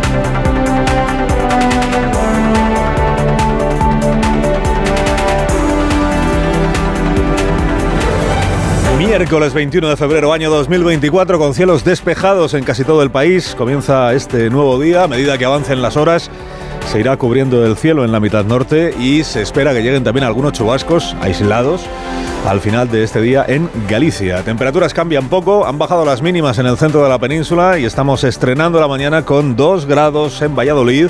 Tenemos 11 ahora mismo en Ibiza y 12 en Aracena. Con Roberto Brasero completamos la previsión del tiempo en un momento. Hay partido de Champions también esta noche, el Barça en Nápoles, anoche en Milán, Inter 1, Atlético de Madrid. ¿Qué le vamos a hacer? Cero. Tres historias para empezar la mañana. De los creadores de Junts ha renunciado a la vía unilateral, aunque diga lo contrario. Llega ahora esto del Parlamento catalán no va a ningún sitio. ¿Y qué es esto? Pues que ayer los de Puigdemont en el Parlamento de Cataluña dieron curso a una iniciativa popular que lo que pide es que se declare la independencia otra vez. Caiga quien caiga en ese Parlamento. El PSOE se encomienda al gobierno suizo en su batalla contra el juez García Castellón. Viaje del presidente Sánchez a Marruecos hoy mismo. Se anunció ayer, lo que hace pensar que esta vez sí le va a recibir Mohamed VI, a diferencia de lo que ocurrió hace un año. Van a cumplirse dos, por cierto, del cambio de postura sobre el Sáhara Occidental que decidió el presidente del gobierno con el Parlamento en contra. Y nuevo día de tractoradas en varias ciudades, incluida Málaga, incluida Murcia e incluida Madrid. Hay manifestación de agricultores esta mañana y ya hay tractoradas en marcha. Esta mañana se manifestarán desde la Puerta de Alcalá hasta la sede del Ministerio. Además de eso, pues tenemos sesión de control al gobierno a partir de las 9 de la mañana en el Congreso. Escucharemos aquí en directo el comienzo de ese debate que trae cara a cara, como siempre, entre Pedro Sánchez y Alberto Núñez Feijóo en el miércoles siguiente a las elecciones autonómicas en Galicia y, a, y con la digestión electoral que sigue, que sigue en marcha. ¿no? Ayer el señor Núñez Feijóo pues en, en modo muñeira, eh, celebrando el resultado con Alfonso Rueda y con todo su equipo.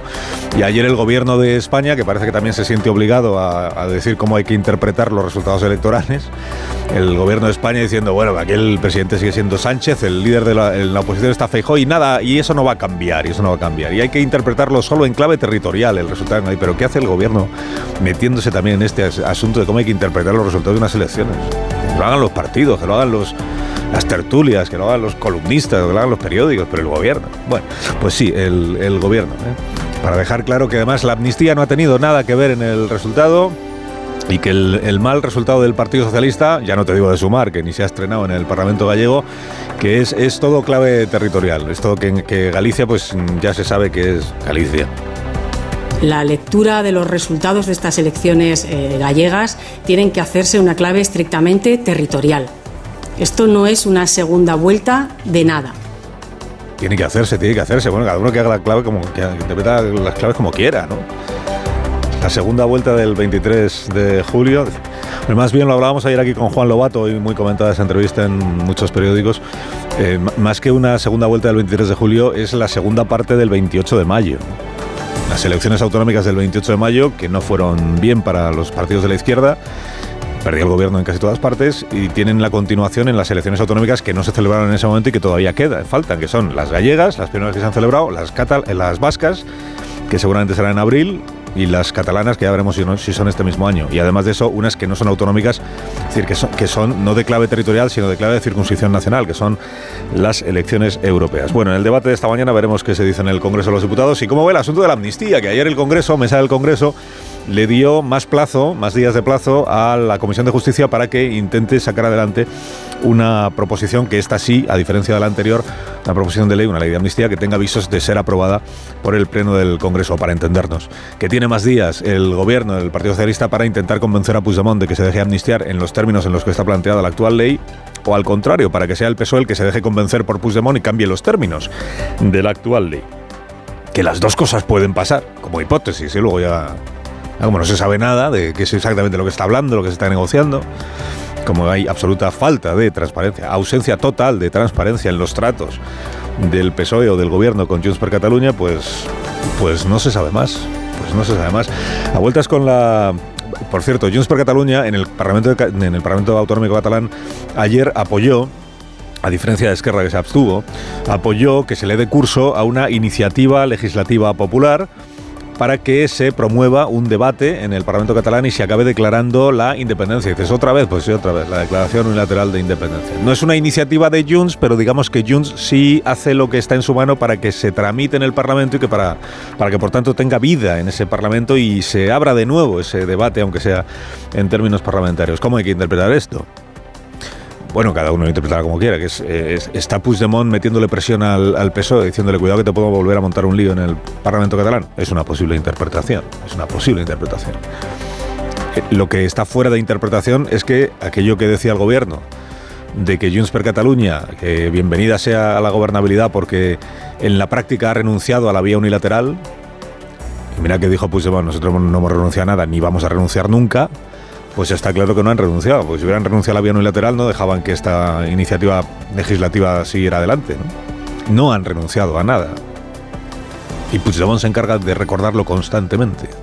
Digo, y a vueltas con Puigdemont y, con la ley de amnistía, que se ha visto que el problema que tiene el gobierno es que no sabe cómo garantizarle a Puigdemont que incluso si el Supremo le imputa por un posible delito de terrorismo, será amnistiado y al día siguiente podrá estar en, España de rositas. No sabe cómo garantizárselo, igual porque no hay manera de garantizárselo.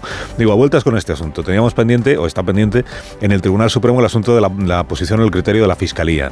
La teniente fiscal es quien va a fijar el criterio definitivo de la Fiscalía del Tribunal Supremo. Pero acuérdese que hubo una junta de fiscales, que, que hubo una deliberación y que hubo una votación.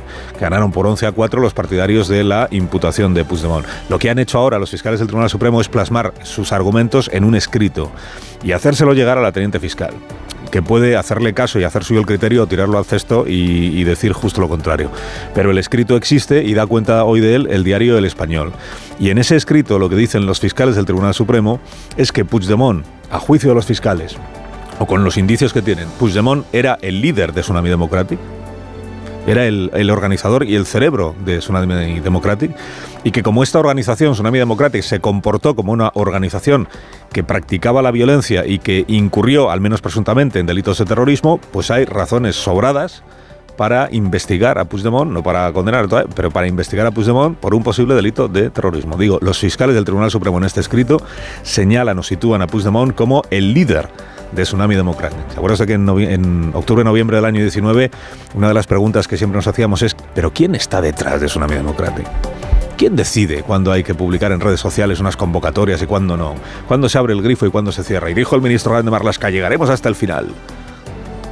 Y sabremos quién está al frente de Tsunami Democratic. Pues según los fiscales del Supremo, ese es Carlos Puigdemont. ¿Es un problema para el gobierno? Bueno, es que falta la decisión definitiva.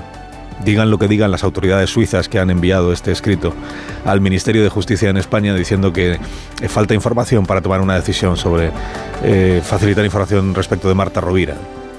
Escrito de las autoridades suizas que recibe el Ministerio de Justicia a finales del año pasado y que es ahora cuando se ha conocido y cuando ha llegado a manos del juez, casi dos meses después, que van con retraso en, sí que trabajan lento en el ministerio con todo el cariño a los funcionarios, ¿no?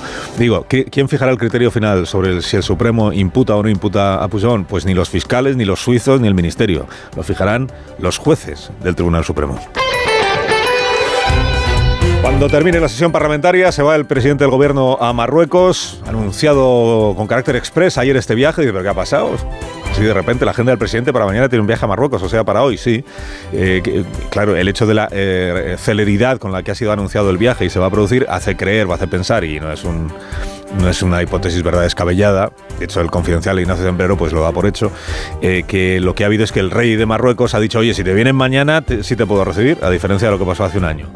Y hombre, el presidente aprovecha, porque nunca está además, dada su buena relación con el gobierno marroquí, pues eh, coronar esa buena relación reuniéndose con la corona eh, marroquí, con el, con el rey Mohamed. Y dejar así ya atrás toda la crisis aquella que hubo y sobre todo plasmar ya de una vez, ratificar de una vez con esta reunión el cambio de criterio del presidente del gobierno de España respecto del Sáhara Occidental abrazar la tesis de que el Sáhara Occidental es una o debe ser una autonomía bajo soberanía marroquí, que es lo que el gobierno de Marruecos nunca le va a terminar de agradecer suficientemente a Pedro Sánchez. Criterio que adoptó, recuerden, el presidente del gobierno con el Parlamento español en contra. Con el Parlamento español en contra y con uno de los partidos que forman parte de su gobierno, que formaban, que se llamaba Podemos, en contra de esa, en contra de esa decisión. Ayer en el Congreso, por cierto, hubo un minuto de silencio por los dos agentes de la Guardia Civil asesinados por los narcotraficantes en Barbate y no quisieron sumarse a ese minuto de silencio ni Bildu, ni Junts, ni Esquerra, ni Podemos, que son cuatro socios clave del, bueno, tres socios clave del gobierno, que Podemos es socio de aquella manera. Protesta de los agricultores, eh, una jornada más. Hoy seguramente lo que más eco va a tener es lo de Madrid. La Comunidad de Madrid hay cinco columnas de tractores que ya están en marcha y que tienen intención de confluir en la Puerta de Alcalá de las diez y pico de la mañana y desde ahí marchar hasta el Ministerio de Agricultura que está en la Glorieta de Atocha y marchar con manifestación incluida. Intención, pues recordar los argumentos, las demandas, las reivindicaciones que siguen haciendo las organizaciones agrarias. No es solo en Madrid, donde está recomendado por cierto usar el transporte público, también en Málaga están anunciadas para esta mañana cortes, están anunciados cortes de calles y de carreteras, hay dos columnas de tractores que van a confluir en el Paseo del Parque y de las protestas que tuvieron ayer en, lugar, en distintos lugares. La de Córdoba fue la que finalizó con incidentes y con alguna carga policial. Cuatro agentes resultaron heridos y tres manifestantes quedaron detenidos. Alsina en Onda Cero. 7 y 11 minutos, una hora menos en Canarias. La compañía Renfe le informa de que está invirtiendo 5.235 millones de euros para renovar y ampliar la flota de trenes de viajeros y mercancías. Este es el mayor esfuerzo inversor de la compañía en las últimas décadas y va a generar 52.000 nuevos empleos. Y el objetivo, dice Renfe, es conseguir una mayor calidad y mejora de servicios y además los nuevos trenes, tanto para alta velocidad como para servicios públicos, serán más eficientes, cumpliendo así con el compromiso de sostenibilidad ambiental de la compañía. Tu tren. Empresa patrocinadora del equipo paralímpico español.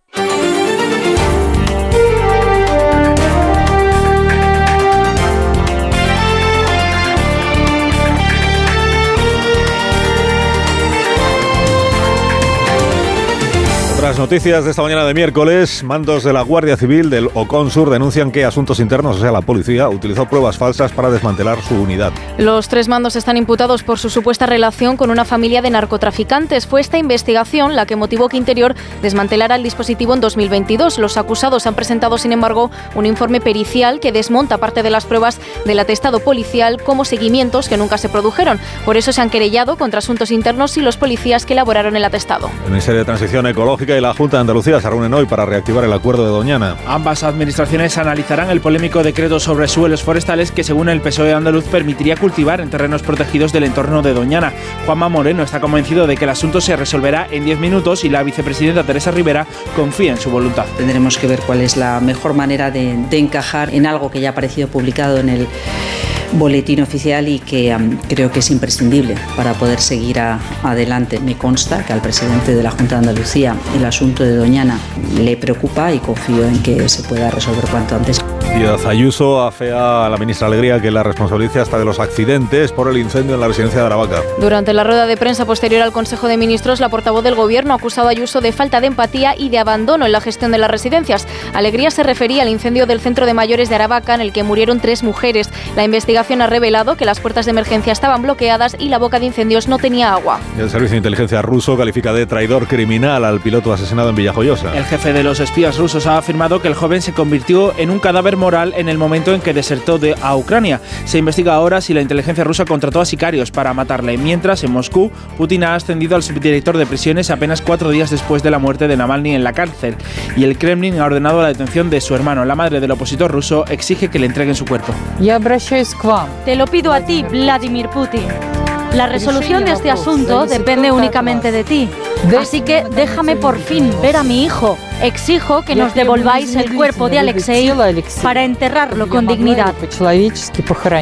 La Comisión Europea ha avalado la fusión entre Orange y Más Móvil. La empresa resultante se convertirá en la compañía con mayor número de clientes en España, con más de 30 millones de abonados en servicios móviles y 2 millones en televisión. Bruselas pone como condición a la fusión, eso sí, que cedan parte de su red a la operadora rumana Digi. En Onda Cero, más de uno. ¿Qué tal, vecino? Oye, al final te has puesto la alarma que te recomendé. Sí, la de Securitas Direct. La verdad, es que es fácil que puedan colarse al jardín saltando la valla. Y mira, no estábamos tranquilos. Lo sé. Yo tuve esa misma sensación cuando me vine a vivir aquí. Protege tu hogar frente a robos y ocupaciones con la alarma de Securitas Direct. Llama ahora al 900-272-272. Recuerda, 900-272-272. Cuarto, una menos en Canarias, la previsión del tiempo para este día con Roberto Brasero. Buenos días, Roberto. Hola, Carlos. Muy buenos días y buenos días a todos. Hoy vamos a despedirnos de esta primavera que estamos teniendo en pleno mes de febrero. Bueno, ya viste el día que tuvimos ayer, bueno, pues el de hoy va a ser parecido, pero a partir de mañana ya no. Vamos a regresar al invierno. Bueno, hoy va a ser parecido porque las temperaturas van a bajar tan solo ligeramente y se van a ir nublando un poco más los cielos. Eso sí, van a llegar nubes por el oeste, de momento van a ser muy finitas. En Galicia y Cantábrico sí pueden cubrirse los cielos más esta tarde y en Galicia incluso al final del día puede llover algo. Además arrecerá el viento, viento de suroeste. Ese es el inicio de la llegada de un frente que mañana jueves va a atravesar la península. Este frente nos va a traer lluvias, nos va a traer un temporal de viento para el norte y detrás viene empujando una masa de aire polar. Esa es la que va a cambiar el tiempo. Va a ser mañana jueves por la noche y el viernes cuando se desplomen los termómetros en la mayor parte de España. Mira, solamente el Mediterráneo que ahí aguanten todavía un poquito más mañana con 20 grados y Canarias, donde este cambio de tiempo no afecta, pero en el resto sí sí lo vamos a notar. Mañana con esas lluvias y el viento y el viernes con más frío y nevadas en las montañas o incluso puntualmente por debajo de los mil metros. Este tiempo ya sí, nos recuerda el del invierno, pero es que este febrero no lo ha aparecido y ahora sí a partir de mañana lo va a aparecer más. Más de uno en Onda Cero.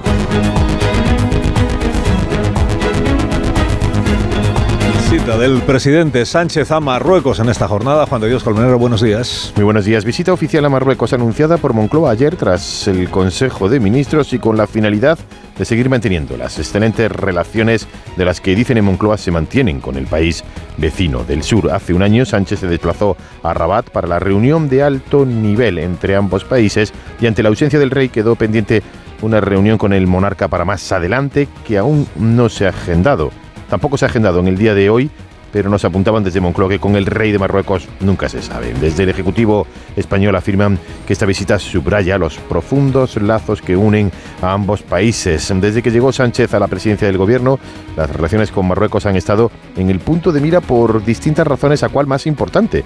La colaboración en inmigración ilegal y el control de fronteras, la postura sobre el Sáhara y el cambio de criterio histórico de Sánchez reconociendo al Sáhara como una autonomía de Marruecos y por las presuntas escuchas a los teléfonos del presidente del gobierno y de varios miembros del gabinete que desveló el ministro Bolaños que procedían de un país extranjero. Algunas fuentes apuntaban luego directamente a Marruecos. Más de uno.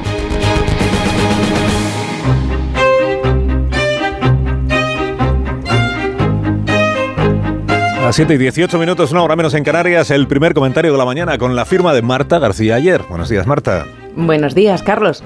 Mira que hablamos de política y de los políticos y aún así a veces se nos olvida para qué sirve, para qué deberían servir, para mejorar la vida de los ciudadanos.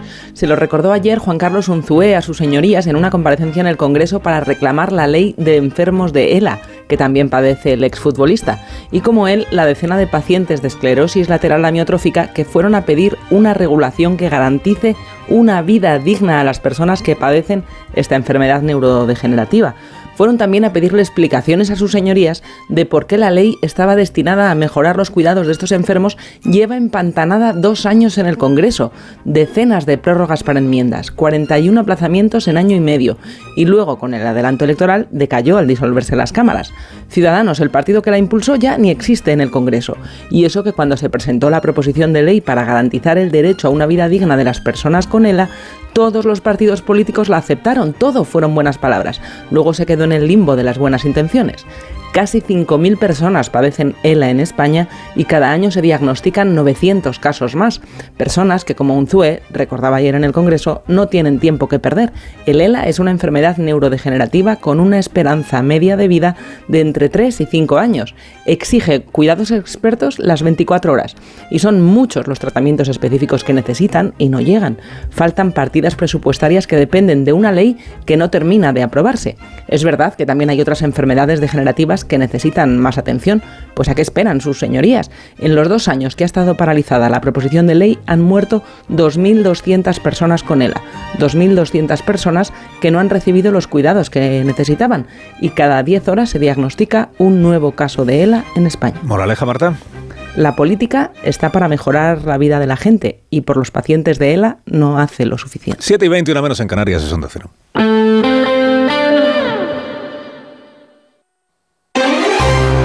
De uno. Onda Cero, Comunidad de Madrid. Óscar Plaza. Buenos días. Utilizar el transporte público es la recomendación que el Ayuntamiento de Madrid ha lanzado ante la llegada hoy a la capital de cinco tractoradas que ya están de camino. Todas ellas confluirán entre las diez y media y las once de la mañana Marta Morueco en la Puerta de Alcalá.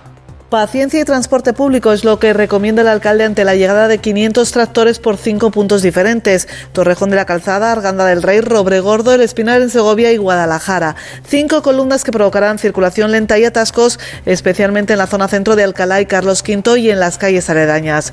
Refuerzo de 80 agentes de movilidad y de policía municipal en el centro y para escoltar a la tractorada. El alcalde Almeida reconoce que la circulación va a ser complicada. Nosotros tenemos los dispositivos de movilidad que van a tratar de minimizar minimizar las consecuencias, pero también hay que decirlo a todos los madrileños, es decir, va a ser complicado circular mañana por las calles de Madrid y por tanto lo mejor que se puede hacer es utilizar el transporte público, utilizar tanto metro, utilizar la empresa municipal de transportes, porque dadas las previsibles dificultades que va a haber mañana, la forma más sencilla de moverse va a ser en transporte público. Varias líneas de autobús de la zona de Alcalá y Atocha sufrirán desvíos, por lo que se recomienda utilizar el metro si se vive en la capital o el cercanía si se desplaza desde o hacia otros municipios. 7 y 21 minutos toca repasar ahora con Ama Seguros la situación del tráfico.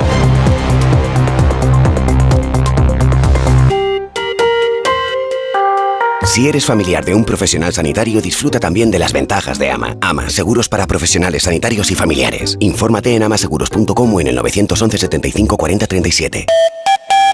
Siempre es fundamental saber cómo está el tráfico, pero hoy muchísimo más con esas tractoradas que a primera hora han salido ya hacia Madrid capital. Vamos a ver si hay problemas en algunas de las carreteras de acceso a Madrid, aunque los agricultores no van a acceder por las autovías. Esto es importante. DGT, Patricia Arriaga, buenos días. Muy buenos días. Vamos a comenzar.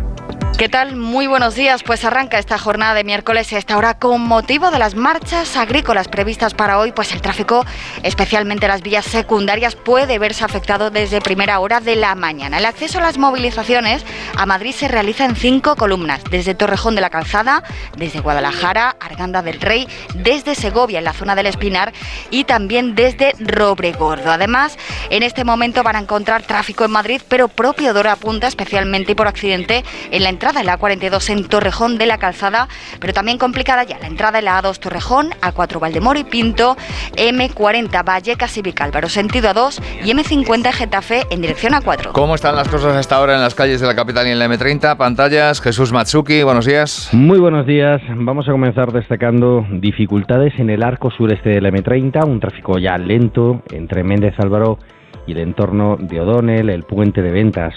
Atentos a ese recorrido. En los accesos, de momento en general, como suele ser habitual, la situación es bastante tranquila. De momento no hay dificultades. Un tráfico cómodo hasta en accesos por la zona sur.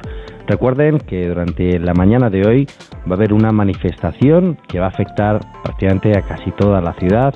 Estén atentos y en la medida de lo posible opten por el transporte público, en especial el suburbano, metro y cercanías. Juan es dentista y su madre, que hace unas croquetas increíbles, se ha comprado un coche. Ahora necesita un seguro que le quite los líos de gestoría y le pase la ITV, así que hicieron un trato. Yo te hago croquetas si tú me das el contacto de Ama. Ama, seguros para profesionales sanitarios y sus familiares. Infórmate en amaseguros.com o en el 911 75 40 37. En cuanto al tiempo, hace hoy algo más de frío, las temperaturas mínimas están en ligero descenso y tenemos por delante un día de intervalos nubosos de nubes medias y altas. 6 grados ahora mismo en la capital, donde por la tarde llegaremos a 17. Takai Motor, el mayor concesionario Kia de Europa, patrocina los deportes. Derrota anoche del Atlético de Madrid 1-0 ante el Inter de Milán. Ana Rodríguez, buenos días. ¿Qué tal? Buenos días. Derrota del Atlético de Madrid en la ida de los octavos de final de la Champions. 1-0 ante el Inter de Milán en un partido que parecía tener controlado el conjunto rojiblanco hasta que a 10 minutos del final llegó un error de Reinildo que le costó el gol a su equipo. Eso sí, muy poco bagaje ofensivo de los de Simeone, que pudieron contar con Morata tan solo la última media hora de encuentro. A pesar del resultado, optimismo de cara a ese partido de vuelta dentro de tres semanas, de cara a remontar ese resultado ante el líder de la Liga Italiana en el Metropolitano. Las malas noticias, de nuevo en forma de lesiones, se retiraron Jiménez, que podría tener una nueva lesión muscular, y Grisman con un golpe en el tobillo. ¿Qué es mejor que un Kia seminuevo? Un Kia seminuevo certificado con disponibilidad de etiquetas cero y eco.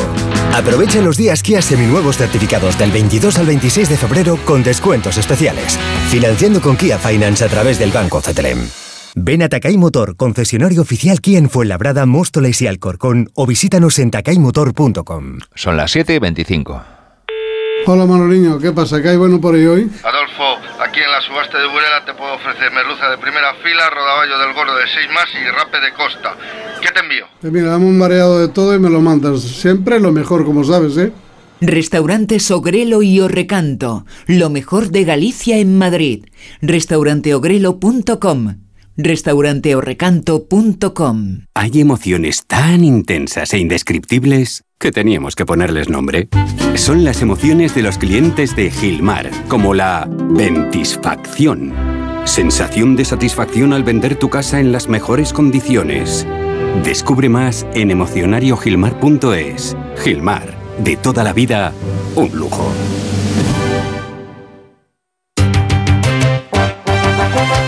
Estamos con Isabel de Cuerpo Libre y con Paqui Reina. Paqui, ¿cómo te encuentras? Pues estupendamente. ¿Por qué decidiste ir a Cuerpo Libre? Pues porque era una gorda gordita, gordísima, y no podía tirar de mi alma. Entonces, bueno, me decidí bendita ahora. 40% de descuento, Isabel. 40% de descuento, 19 kilos menos tiene Paqui. 91 192 32 32. 91 192 32 32. Estoy buscando unos neumáticos casual, con un look de entretiempo y tal, para la playa, la nieve, la lluvia, vamos, para todo el año. Si lo que quieres es algo que agarre con todo, los neumáticos cuatro estaciones son tendencia. Aprovecha el 2x1 de Peugeot Service con las mejores marcas y triunfa en cualquier pasarela, esto carretera. Condiciones en peugeot.es. Red de servicios oficiales Peugeot de la Comunidad de Madrid. La Comunidad de Madrid ejercerá todas las acciones que sean oportunas con la residencia de Aravaca, que el domingo fue víctima de un incendio en el que murieron tres mujeres. Ana Dávila es la consejera de Familia, Juventud y Asuntos Sociales de la comunidad. La inspección de la Consejería de Familia, Juventud y Asuntos Sociales, el mismo día del incendio, se personó en la residencia e hizo requerimiento de la documentación a la empresa titular que gestiona esta residencia y que ha de entregar en los plazos que determina la normativa. Smartick no solo es un método de matemáticas, también tenemos lectura, programación, pensamiento crítico y ajedrez. Smartick, la solución para tus hijos. Smartick, 15 minutos y listo.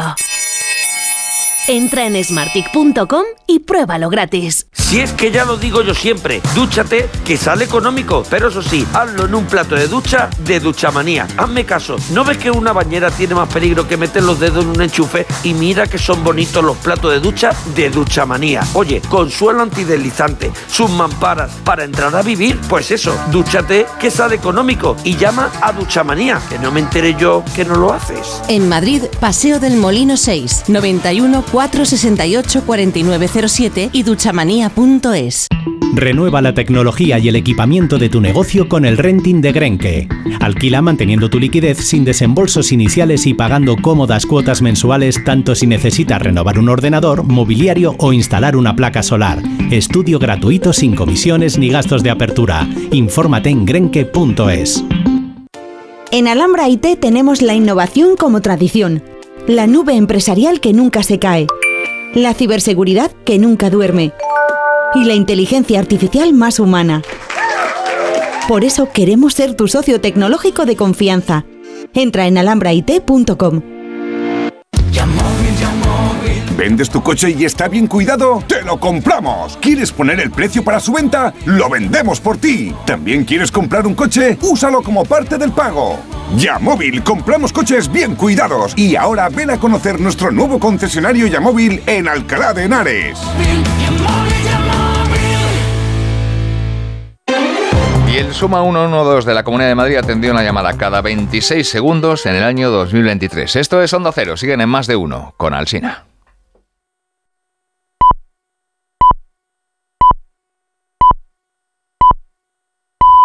Son las siete y media de la mañana, seis y media de la mañana en Canarias. Escuchamos este consejo de Ibudol, de los amigos de Kernen Pharma. A ese dolor de espalda que no te deja hacer deporte o a ese dolor de cabeza que te hace difícil trabajar, ni agua. Ibudol, el primer ibuprofeno bebible en stick pack para aliviar el dolor. También Ibudol en comprimidos. Adultos y niños a partir de 12 años. Al dolor, Ibudol. Tenía que ser de Kern Pharma. Lea las instrucciones de este medicamento y consulte al farmacéutico.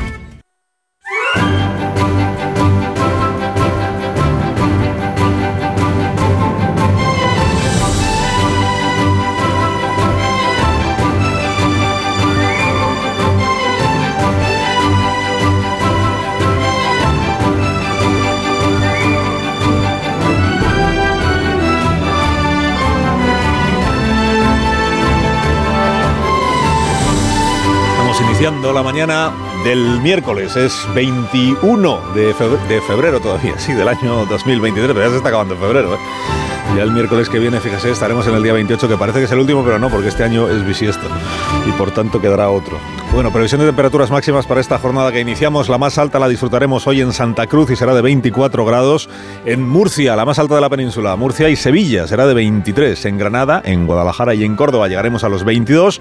Albacete, Teruel, Toledo, esperamos 21 como en Girona. En Cuenca, en San Sebastián y en Cáceres llegaremos a los 19, igual que en Ourense. Barcelona, Coruña, Santander, Vitoria y Madrid, 17 grados de temperatura máxima para este día. Pontevedra, Logroño y Guadalajara llegaremos a los 16. Pamplona, Zaragoza, Lleida 15 y la más cortita de las máximas del día en Lugo, en Burgos y en León y será de 14 grados en la sobremesa de esta jornada. De la mano de CaixaBank le recuerdo algunos de los asuntos que son noticia ya a esta hora de la mañana porque hay unas tractoradas que están en marcha, unas caravanas de vehículos que se dirigen, por ejemplo, hacia Madrid. Son cinco las columnas, como se dice, de tractores que esperan confluir o coincidir en la Puerta de Alcalá a las diez y media de la mañana. Recomendación de, la autoridad competente en Madrid pues ya imagina usted, el que pueda evitar el coche el coche particular, pues que lo evite. Sobre todo, pues porque los accesos pueden verse, digamos, afectados por las caravanas de agricultores. Y en todo caso, pues entre la Puerta de Alcalá y la Glorieta de Atocha, eh, que toda esa calle, ese tramo, pues se evite porque por ahí va a ir una manifestación. Habrá que evitarlo inevitablemente porque estará cortada, supongo, a partir de las diez y media de la mañana. Más mm, cosas eh, relevantes para el día de hoy, que hay un viaje del presidente Sánchez a Marruecos, que no estaba en la agenda hasta ayer, que se incorporó de manera inmediata. Dice, pues sí que, que se anuncia y al día siguiente ya se hace. Sí, ¿qué ha pasado ahí? Pues probablemente que el Ministerio de Exteriores ha recibido la confirmación de que Mohamed VI, si va hoy el presidente, sí puede recibirle. Ya si va mañana, igual no. Entonces ha dicho, pues venga, hoy. Y para allá que se va el presidente Sánchez después de pasar por el Congreso de los Diputados para someterse a la sesión de control del gobierno a la oposición, como cada miércoles, que hoy seguramente pues verá, como, como hay un, una intervención de Feijóo y una intervención de Sánchez, pues tendremos como el, colofón de la jornada electoral del domingo pasado en Galicia, lo que diga el uno y lo que diga el otro. Ayer el gobierno ya se encargó de decirnos que solo cabe interpretar estas elecciones, que tenemos que interpretarlas en clave territorial. Ya este que no podemos salirnos de ahí, na- nadie, porque si no será una interpretación que no se corresponde. Y que el presidente del gobierno sigue siendo Sánchez y Feijóo sigue estando en la oposición y que eso no va a cambiar. Eso efectivamente no, no va a cambiar hasta que no haya elecciones generales, por ejemplo. Pero igual algún día cambia, ¿eh? que tampoco se va a perpetuar aquí el personal en ningún sitio. Y además de eso, que en el Parlamento de Cataluña admitieron a ir a trámite con los votos favorables de Junts una iniciativa legislativa popular que lo que pide es que el Parlamento catalán vuelva a declarar la independencia de Cataluña, vuelva a declarar la República Independiente Catalana. Dice, entonces es que Junts está a favor de que eso ocurra. Pues es- efectivamente, sí. Pero Junts no había abandonado la vía unilateral y no sé cuántas cosas más. Bueno, ya, pero... Total, que Puigdemont sigue ahí esperando a ver si él consigue convencer a Sánchez de que cambie el texto de la ley de amnistía y amnistíe todos los posibles delitos de los que pueda ser acusado. Ya les he contado que el informe que han presentado los fiscales del Tribunal Supremo a la teniente fiscal que tiene que tomar la decisión última sobre el criterio de la Fiscalía. El informe del que ha ido a cuenta el diario El Español dice que Puigdemont es el líder de Tsunami Democrático, que era el, que estaba arriba de todo, de la jerarquía de esa organización jerarquizada, y que por eso y por otras razones hay motivos para atribuirle un presunto delito de terrorismo. En CaixaBank sabemos lo importante que es tener a alguien cerca, en la isla más remota del mundo y aquí, cerca de ti.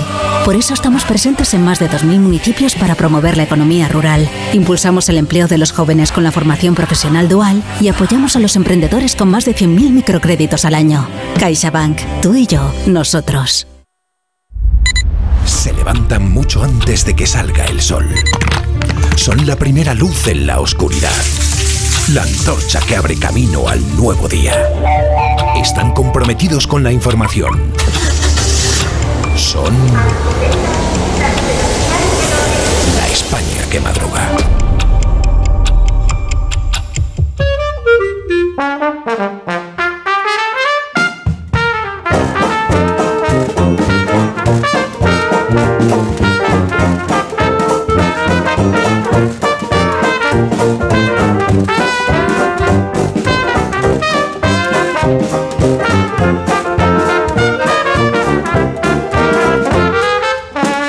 España que madruga, profesor Rodríguez Brown, buenos días. Buenos días, a pesar del gobierno. Daniel Ramírez García Mina, el nuevo, buenos días. Buenos días, patrón, y perdona que insisto, hoy es el gran día, a las 8 de la tarde, Hombre, ya Café basta. Varela, presentación No, de canciones basta, y las ya mías con. David Summers. Ya basta. Todos invitados. Rosa Belmonte, buenos días. Buenos días. Hoy es el cumpleaños de Manuel Alejandro. Hombre, felicidades, maestro. Buenos días, Feliz José Casillas. Buenos días, no nos quites el día 29 porque tenemos Copa, tenemos un partido Atlético, eh, Atlético de Madrid que va a comenzar en febrero y va a acabar en marzo, porque puede haber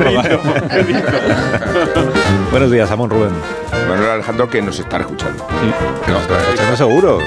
Bueno, un minuto. Minuto. Ya hablamos de cosas, de cosas que tenéis que comentar. Que no son la presentación La del día. España que madruga. Desesperación, qué desesperación. Donde el Sina.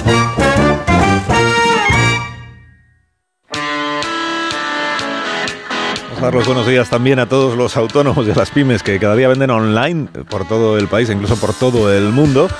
Y damos los buenos días a alguien que compra mucho online, que es Alicia Eras. Buenos días, Alicia. Muy buenos días, Carlos. Bien lo sabes. Además, hoy quiero hacer una mención especial a todos los autónomos y pymes que nos facilitan cada día, permitiéndonos comprar a través de su tienda online. Y es que si una empresa, sea del tamaño que sea, no vende a través de Internet es porque no quiere. Con Orange cuentas con el aliado perfecto para crear tu tienda online y vender tus productos de forma fácil para llegar a clientes de cualquier parte del mundo. Llama al 1414 y asórate de la mano de expertos. Y es que las cosas cambian. Y con Orange Empresas, tu negocio también.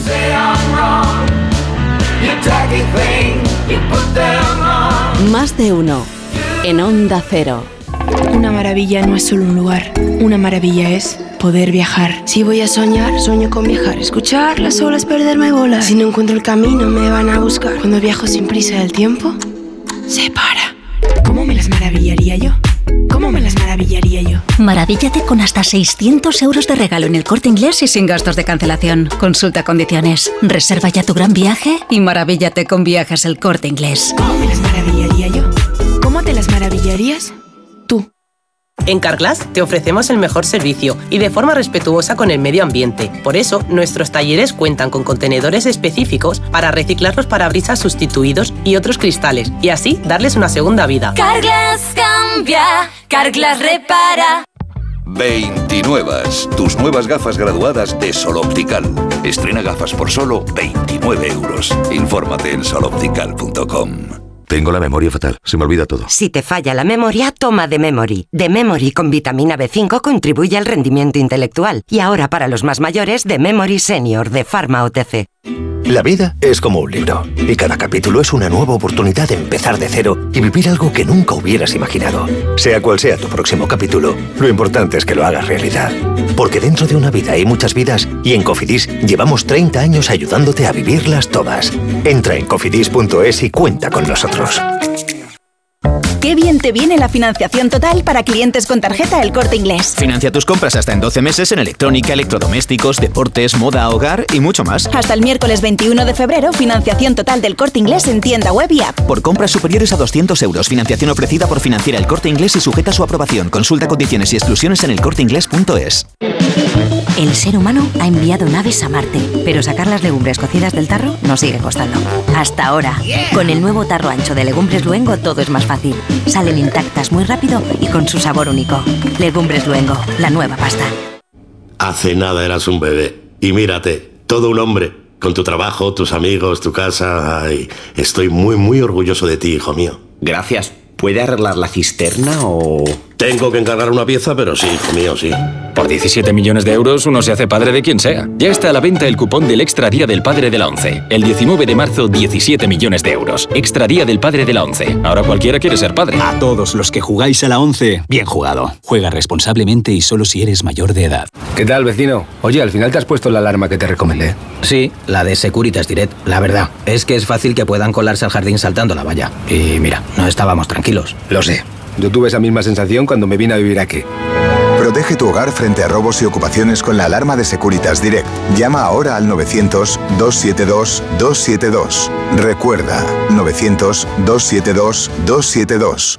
En cofidis.es puedes solicitar financiación 100% online y sin cambiar de banco. O llámanos al 900 84 12 15. Cofidis, cuenta con nosotros. Más de uno en Onda Cero. Donde el Sina.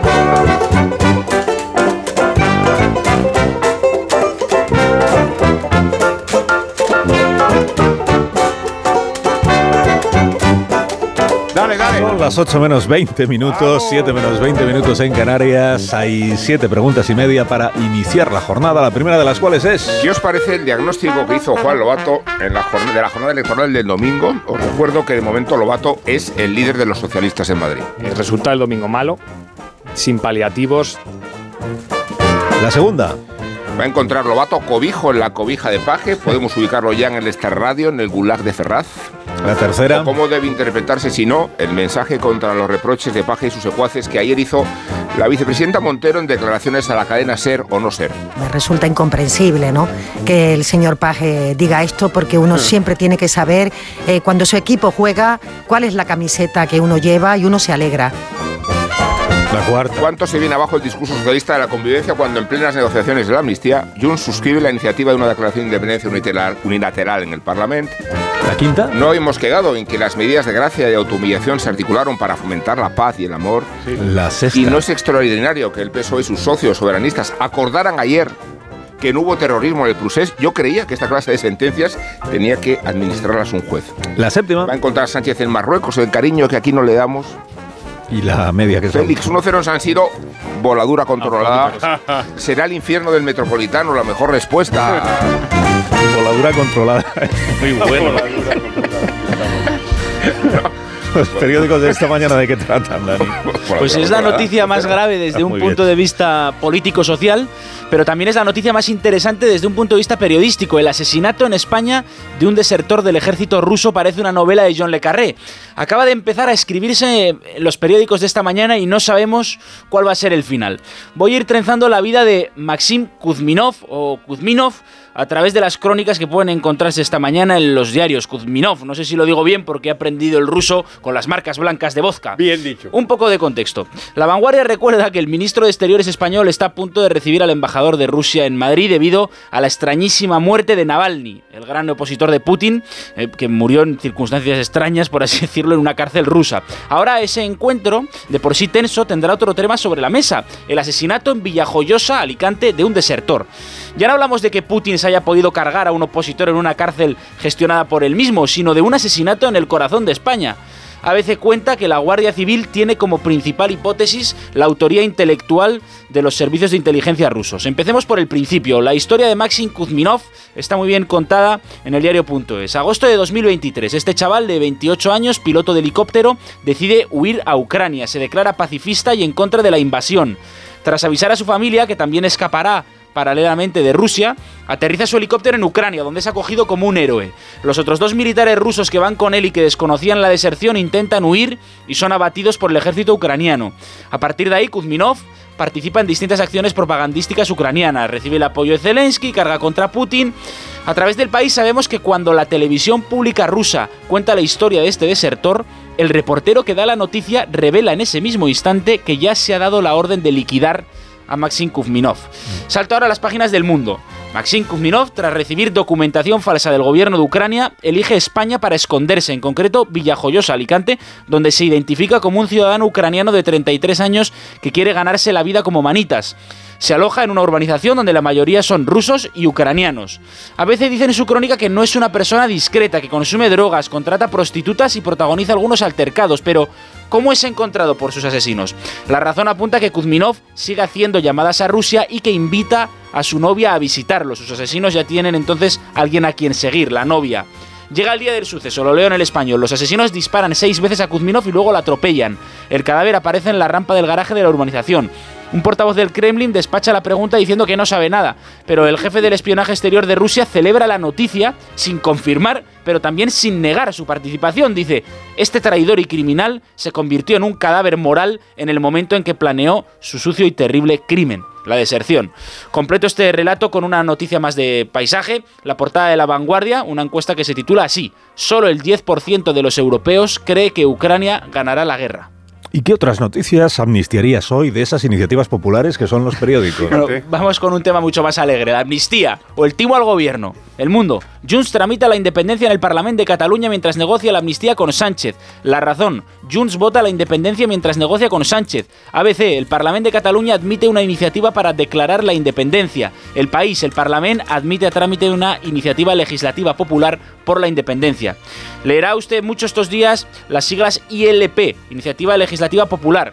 Por si es usted de Pamplona, se lo explico. Se trata de una propuesta de ley nacida de las firmas de la gente. Cuando se recoge un número mínimo necesario, se propone eh, esta ley para el registro en el Parlamento. Y Junts ha apoyado una que pide declarar la independencia. ¡Qué lindo! ¿Os acordáis de cuando el gobierno decía y dice que la amnistía es poner el contador a cero y estrenar la reconciliación entre españoles?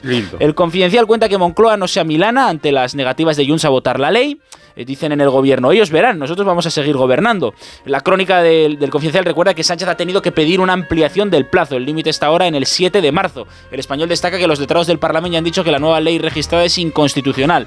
Pero Sánchez, por cierto, viaja hoy a Marruecos junto al ministro Álvarez. Ningún periódico ha conseguido tener acceso a la agenda. La visita, recuerda Ignacio Cembrero, se produce después de que Mohamed VI plantara a Sánchez hace un año. Y terminó cruzando el río, patrón. Sabes que te quiero y que te amo en esta hora en que la intriga me desborda. ¿Qué le dijiste a Évole? ¿Qué extrañas revelaciones podremos conocer este domingo en la sexta? ¿Qué americana te habrás puesto para emborrachar de rigor informativo a toda la nación? Informaciones interesantes sobre el proceder del padre Feijó tras la victoria en las elecciones de Galicia. Antes que nada, puedo confirmar que el padre Feijó no es el cura detenido en Don Benito por traficar con Viagra. Repito, no es el padre Feijó.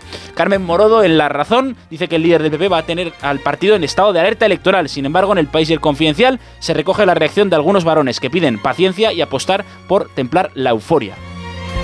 Pues se habla mucho en esa entrevista de la tensión con la que se trabaja en este equipo. Eso es verdad. La tensión, verdad. el estado de terror en el que vivís. Efectivamente. Archipiélago Gulag. El Gracias. mandarinato que dice la torre. ¿no? Gracias, Dani.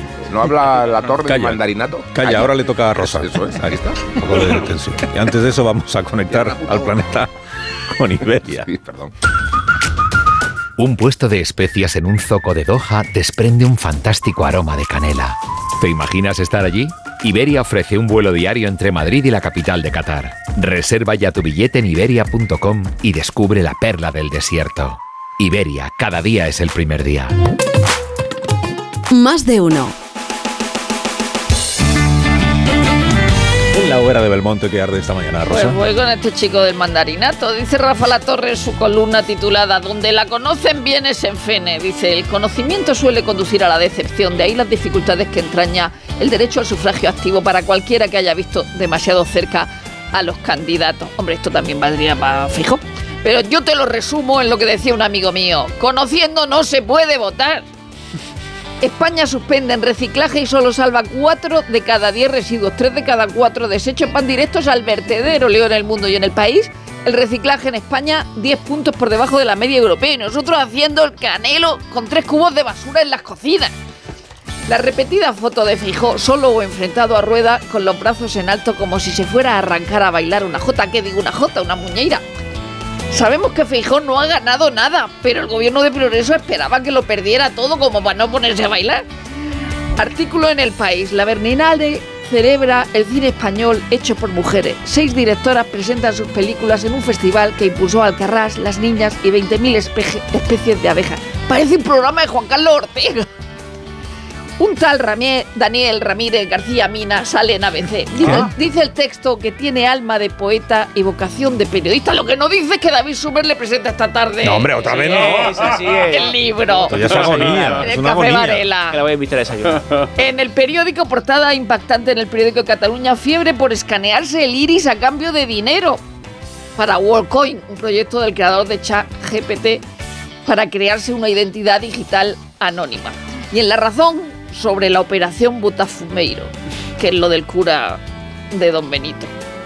El juez deja en libertad al cura de Don Benito, el novio va a prisión sin fianza. En la casa parroquial había dos kilos de mefedrona, un tipo de droga que produce efectos similares a las anfetaminas de moda en zonas de ocio nocturno.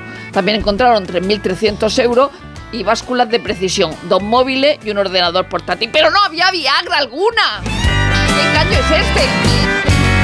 Ahora el despertar liberal de Carlos Rodríguez Brown con estas noticias de empresa. Hoy, profesor. Ya mismo expansión energía. Rivera tendrá todo el poder en la nueva comisión de la energía. ¿Qué podría salir mal? El, eh, bueno, Bruselas de luz verde a la fusión, Orange más móvil. El gobierno quiere hacer fijos los impuestos temporales a energía y banca. Impuestos que no pagan los ricos, sino chute, señora. Trabaja en ello. María Jesús Montero. Hombre. Cinco días. La renta real de los hogares se estanca. El economista, el segundo ataque de gota Agripol, resulta fallido en bolsa. Vamos a la prensa económica internacional. Dos noticias de banca en el Financial Times. Problemas en HSBC. Caída de los beneficios. En la columna Lex, los bancos europeos también van a tener los problemas de los bancos americanos. Y terminamos en el Wall Street Journal, que analiza la operación que hablamos, de la que hablamos ayer, de la compra de Capital One y Discover. ¿Por qué? Y porque Elizabeth Warren ha pedido al gobierno de Biden que bloquee la operación. Y concluye el Journal CCD, los mismos supuestos progresistas que se quejan de la gran banca y del poder de Visa y de Mastercard, pues ahora resulta que quieren protegerlos de la competencia.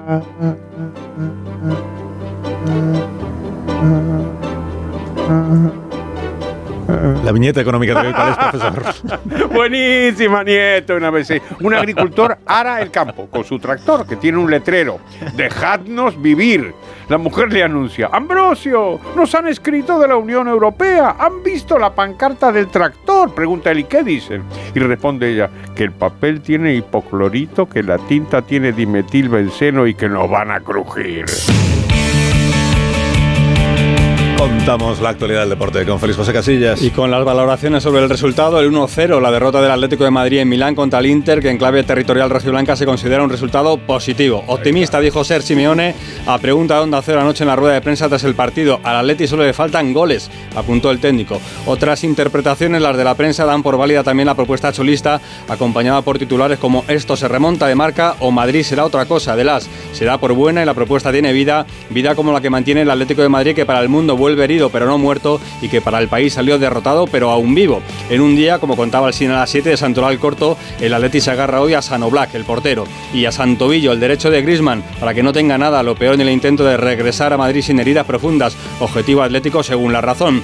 Hay otro tobillo que preocupa desde hace un par de horas, es el de Carlos Alcaraz, retirado nada más comenzar en su debut en Río de Janeiro con una pelota y no de tenis en el tobillo de su pie derecho. Alcaraz tenía previsto un partido de exhibición en Las Vegas contra Nadal el próximo 3 de marzo.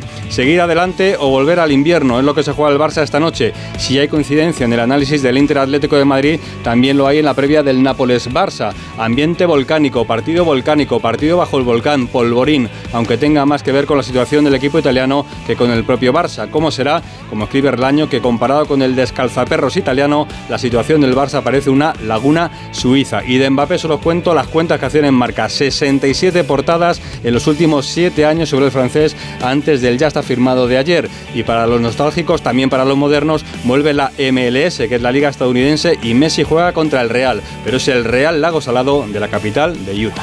En 6 minutos serán las 8 de la mañana. Qué buena noticia. 6 minutos y nos dan las 7 de la mañana en las Islas Canarias. Ahora continuamos. Más de uno en Onda Cero. Donde el Sina...